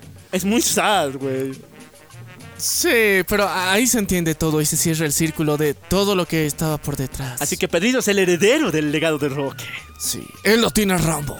Y de paso adopta su esquizofrenia porque todo incluso piensa que Rambo le ya bueno, sigamos todavía. Este la temporada termina cabrón. Muy sad, pero te ríes de las desgracias de otro. Es aquí cuando les dije, vecinos ha cambiado de ser una donde no se llevan bien somos tan malditos que igual nos aguantamos. Porque los López Pérez van a ser embargados. Estos malditos deciden poner sus muebles en cada uno de los departamentos de sus amigos para que se los guarden. Ya. O sea, ellos nos van a cuidar y cuando nos vayamos, cuando el, el dueño del edificio se vaya y esté todo embargado, vamos a volver a traer todo y nos vamos a quedar acá arrimados. Oye, es un buen hack. Es un buen hack. El pedo es que no contabas con tus vecinos. La cosa es que en esos momentos Germán se va a ir a Estados Unidos porque igual siente que el edificio ya no lo quiere, lo está odiando, lo humillan. Lo humillan bien feo porque se veía de su cumpleaños de paso. Entonces el cuate se va y todo el mundo le está buscando. El edificio está desierto. Y ese día justo viene el ñato del dueño del departamento. Entonces lo- eh, ahí es cuando los- las cosas ya no pueden sacar a los departamentos y lo poco que tienen lo botan a la calle. Y los López Pérez se quedan ahí, viviendo en la calle literalmente. Sus planes les jodieron en contra. Chicos. O sea, avisen bien, ¿no? Con anticipación, güey. No, pero Germán se fue, pues le fueron a buscar, pues. Ese, ese fue el detallito. Esos planes, vergas, tienen que tener medidas. Ahora sí, volvemos a la siguiente temporada, ya creo que es la séptima, no, la sexta temporada, donde por fin vuelve Luis, güey. Silvita es ah, llenada de flores, alguien, un... eh, Galán. Galán, secreto, le está dando flores, le está buscando. Y ese ni más ni menos que es Luis. El cual un día de vela vuelve a su departamento. Silvia al final, al comienzo dice, no, güey, o sea, no quiero estar con calvos, Calvia. No quiero estar contigo porque, a ver, esto es algo muy cuestionable. Silvia le daba alas a Marco y a Benito, eran menores. Pero Luis es más mayor, creo que son cinco años mayor que Silvia, así que creo que ese es, es el pedo. Le, le gusta el colágeno. Sí, maldita sea. Lo importante es que por fin acepta a Luis porque le dice que no puede vivir sin ella y que todo este viaje que ha hecho alrededor del mundo no le ha calmado las ansias de volverla a ver. Más bien le ha aumentado y ahora ha vuelto por Ya, ella. ok. Entonces Silvia vuelve y por fin son pareja, por fin son novios, maldita sea. Y deciden comenzar una relación. Sin embargo, aquí empieza lo contrario. Sí, ya se acabaron los chistes de Silvia desesperada por hombre. Ahora Luis va a ser víctima de los pinches celos. Porque cada hombre que llega galanas o invitados de paso se quieren ligar a Silvia. Así que él tiene que tomar la actitud más masculina del mundo y decir, yo soy el alfa. Chicos, chicas, esto pasa, verdad, no sé por qué, pero cuando tienes una relación vas a ver que mayormente más chicas se te acercan a ti, más chicos, y eso, muchos más chicos se te van a acercar a ti. Es raro. Raro. Es como si antes no lo notara así cuando, o sea, es como que está ocupado y todos quieren entrar ahí. Cuidado con Em. ese corazoncito que está ocupado. Ahora sí, pasa algo sumamente chistoso, muchachones, porque nos, en un capítulo especial, los rockeros del Rocco y la Alejandra quieren ir a volverse a empedar como en sus buenos tiempos. Pero con Bendy, Bueno, ahora tienen Bendy, pero nadie lo sabe. O sea, ellos quieren volver a ser jóvenes una vez más. Y van a, un- a la catedral, ¿te acuerdas de la catedral? Sí. Con el pulga y el, la gangrena, el gordito ese. Pero no aguantan los tragos. Y se quieren ir a las 9 de la noche. es que tengo que ver la serie de mi Ah, no, no. No, y tienen su propia novela. Es amor gótico. Amor gótico. Oh, por Dios, chicos. O sea, no te puedes perder ni un capítulo de esa serie. No ¿Cómo? puedes, güey. Entonces ya, o sea, ¿se van? Ellos dieron el viejazo. Y lo peor es que, o sea, en la discoteca dicen, no, nosotros no dimos el viejazo, podemos empedarnos como antes, somos los máximos, viva el rock y todo eso. Y en su casa, ¿en serio dimos el viejazo? Quiero comer mi pancito con nata. y ya, chicos de 30, cuídense, puta madre, ya no vayan a empedarse como en los buenos tiempos. Cuídense, maldita sea. Los, tre- lo- los 20 no son para siempre. Vamos a dar un salto generacional súper fuerte al final de la temporada porque aquí ya por fin pasa lo que todo el mundo estaba esperando, güey. Después de tantos capítulos, Luis ahora tiene la batuta. Luis es el protagonista de Vecinos y al fin se va a casar con Silvia, güey. Al fin, de verdad, esta vez sí. No, esta vez sí. O sea, pero todo sale mal. Porque no tienen un lugar donde hacerlo. No hay un lugar reservado, no hay una catedral. Entonces que le dan a Germán la oportunidad de encontrar un lugar chido, genial. Pero el maldito solamente toma la calle. Y la llena, la decora para que ellos se casen ahí. Y para gastarse la plata. Sí. Entonces Silvia, Germán por si acaso había vuelto. De los Estados Unidos había regresado por si acaso. En la siguiente temporada al final. Lo importante es que había salido a la calle, pero sin permiso. Así que toda la, la boda se lleva ahí y llegan los policías y se los llevan a la cárcel. A todos. Y ahora, en la cárcel, Silvita no se casó. Nunca dijo el sí, justamente. Pero de todas formas, Luis le dice, ¿quieres casarte conmigo? ¿Quieres formar una familia? Aunque estemos aquí en la pinche cárcel, porque estamos con las personas que amamos, los vecinos. Entonces dice, ¡sí! Y por fin se casan en la pinche cárcel. Qué aventuras, chicos. Eh, no hagan eso. ya. No se casen. O sea, es que antes sí se podía casar en la calle, pero ahora ya no. ya. Ahora sí, nuestra querida Lorena se pasó de copas durante todo ese tiempo que no estaba con Frankie, se volvió joven, salió con tantos hombres, o se volvió una MILF de esas que les gustan los hom- hombres de 40. Ya. Muy avejentada, pero vivía sus años. Y lo importante es que vuelve el Frankie. El Frankie vuelve y está celoso porque la tipa tiene a varios pretendientes tras de ella. ¿Y ahora qué va a hacer? Obviamente demostrar que él es más cabrón, él es mucho más genial. El poder del Frankie Rivers. Si ella se empeda, yo me empedo más. Si él, ella tiene citas, yo tengo más citas. Pero obviamente como está, es fracasado, no tiene trabajo y feo, nada le tira bola. Chale. Llega un segundo momento sad con el regreso de Vanessa. Como les dije, Vanessa no era un personaje muy recurrente, venía y venía, y desde la segunda temporada ya no apareció nunca más. Pero cuando ah, vuelve, ahí recuerdan a Don Roque junto con Germán recogiendo sus cosas y con lo poco que quedaba. Y desde entonces Vanessa se volverá en un personaje ya instituido y permanente en la serie. Eh, como en memoria de Don Rock. Sí. Ahora vamos con la séptima, la- no, la octava temporada, muchachones. Luego de este pedo friki bien fuerte entre Silvia y Benito, que sí pasó, dijeron, esto es insano, güey. Le tenemos que dar novia al Benito, ¿no? Sí, pero igual que sea mayor. No, no es mayor. No es mayor. Parece mayor. Parece, pero no, güey. Pero está... Güey, yo no sé de dónde sacan las waifus, vecinos, familia de 10, o incluso la familia peluche, pero... Hay que ir a México. güey. O sea, chicas muy guapas. Y le dan al Benito una supermodelo. Para que disfrute, para que goce, porque él tiene el poder, la super habilidad, el galanazo, chicos. Con todos esos años de practicar de ser actor, ahora él ha puesto en práctica sus habilidades. Puede seducir chicas ricolinas. Y gracias a esto, él ha logrado conseguir esta supermodelo con la que ahora está saliendo y que ahora, al fin, bueno, para, para la claridad del público, eh, son contemporáneos. Ahora, se llama Luis, Liz esa chica, se llama Liz, y de paso viene con nuevas ideas, porque obviamente que sabe que Frankie es actor, se interesa por él, entonces dice, si es actor, ¿por qué no abre un canal de YouTube donde habla de cine? Y Frankie se lo cree de verdad, y de paso ya se había perdonado con ayuda a la relación de, Lorena con Frankie, y Frankie vuelve a la casa, y aquí se disfraza ni más ni menos que el Joker. El bromas, chicos, Frankie, es el bromas. Y así, en su primer directo, vestido del Joker, le preguntan, güey, güey, ¿tú que sabes todo de cine? ¿Me puedes decir en qué cine sale, sale el Joker? ya, ok. ya.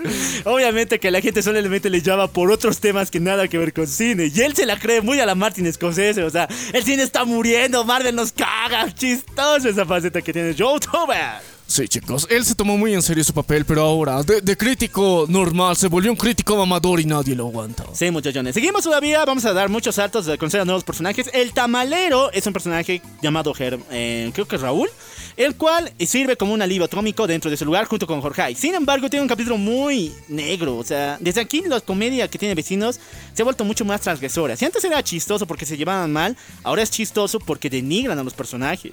Y uno de los más denigrados es el protagonista, Luis.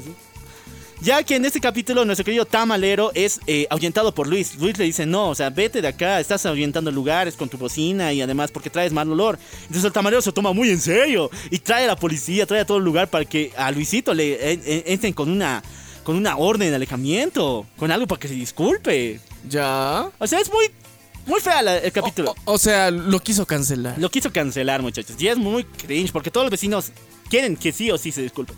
Hay un capítulo súper genial, cabrón, llamado El Roof Garden. A ver, muchachos. no- ¿Qué? ¿La guardería de qué? el Roof Garden. Nuestra querida Magdalena se entera de que existen los Roof Gardens. Son terracitas donde tú haces fiestas, donde Ya. eh, tú haces sus convivios y toda esa mamada. Sí, sí, sí. Entonces quiere que armen eso en la terraza de arriba. Obviamente que Luis no quiere porque es plata. Pero de todas formas, así lo hacen. Y las, eh, nuestra querida Magdalena se arma con todos los vecinos para armar esta mamada e invitarlos a una super pachanga. Y a la cual no invitan a Luisito ni a Silvita. ¿Por qué? Porque ellos no querían, pues. Ah, ya. Y al final pasa algo muy, pero muy chistoso. Porque viene la cuarta vez que Arturo va a la cárcel. Porque todo el sonido que ha lanzado en esta fiesta llama a los policías y lo están sacando en patrón y dice: Luisito, ayúdame, tengo que ir a la cárcel. Otra vez. la cuarta, güey, la cuarta.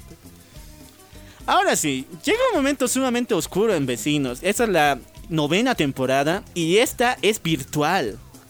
O sea, no sé cómo se han atrevido la idea de cómo salió, pero ya estábamos en el periodo de la pandemia, por si acaso, el 2020, con la novena de temporada de Vecinos, y la pandemia ya había estallado, tres capítulos fueron lanzados y luego cancelados, supuestamente. Era su segunda cancelación de Vecinos, pero cuando volvió lo hicieron de forma virtual. Eran sketch en cada uno de los departamentos, entre ellos mismos, obviamente obedeciendo las leyes de sanidad de distancia, san- distancia.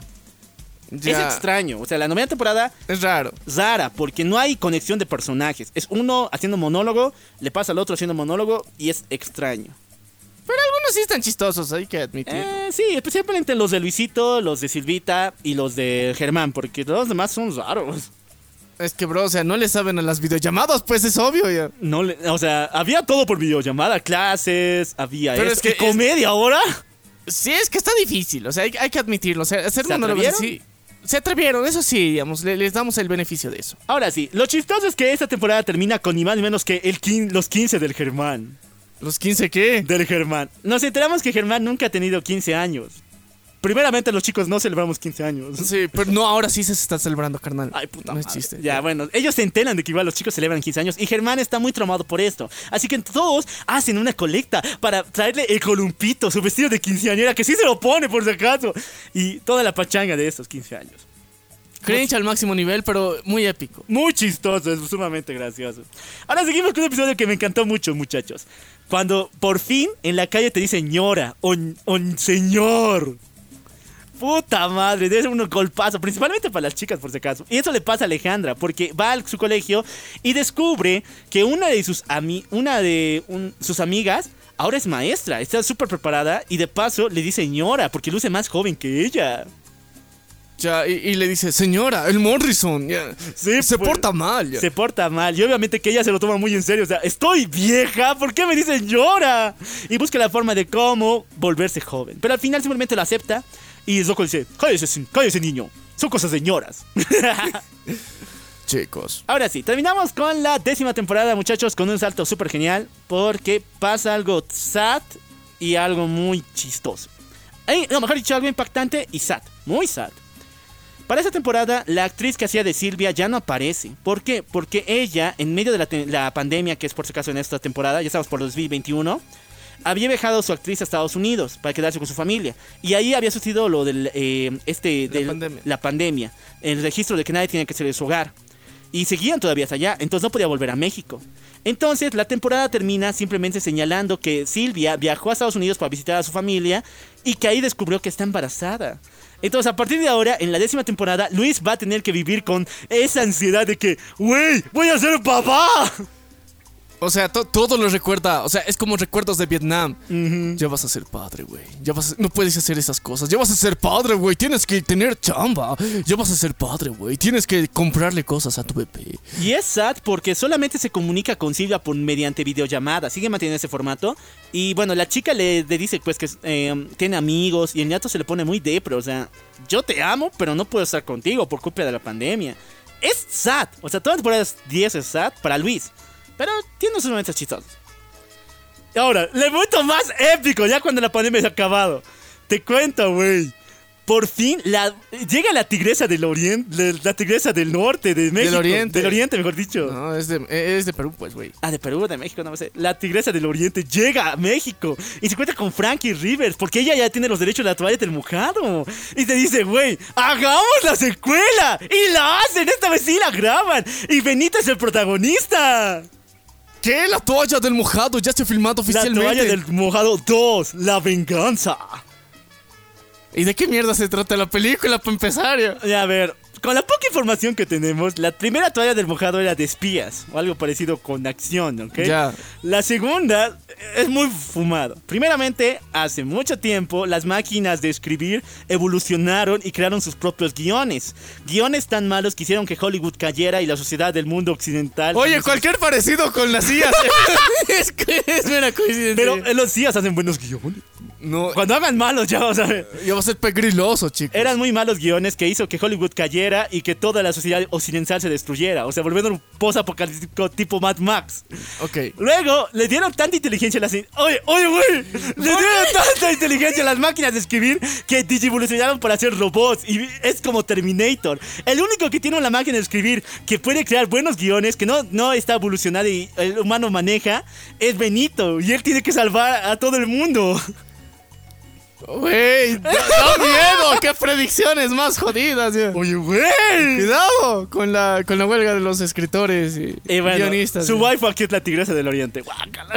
Pero por eso él es un enmascarado misterioso. Sí, muchos. Es súper, es horrible. O sea, la trama, como les he explicado, es así, pero el tráiler que te lo muestra, que está en YouTube, pueden chequearlo.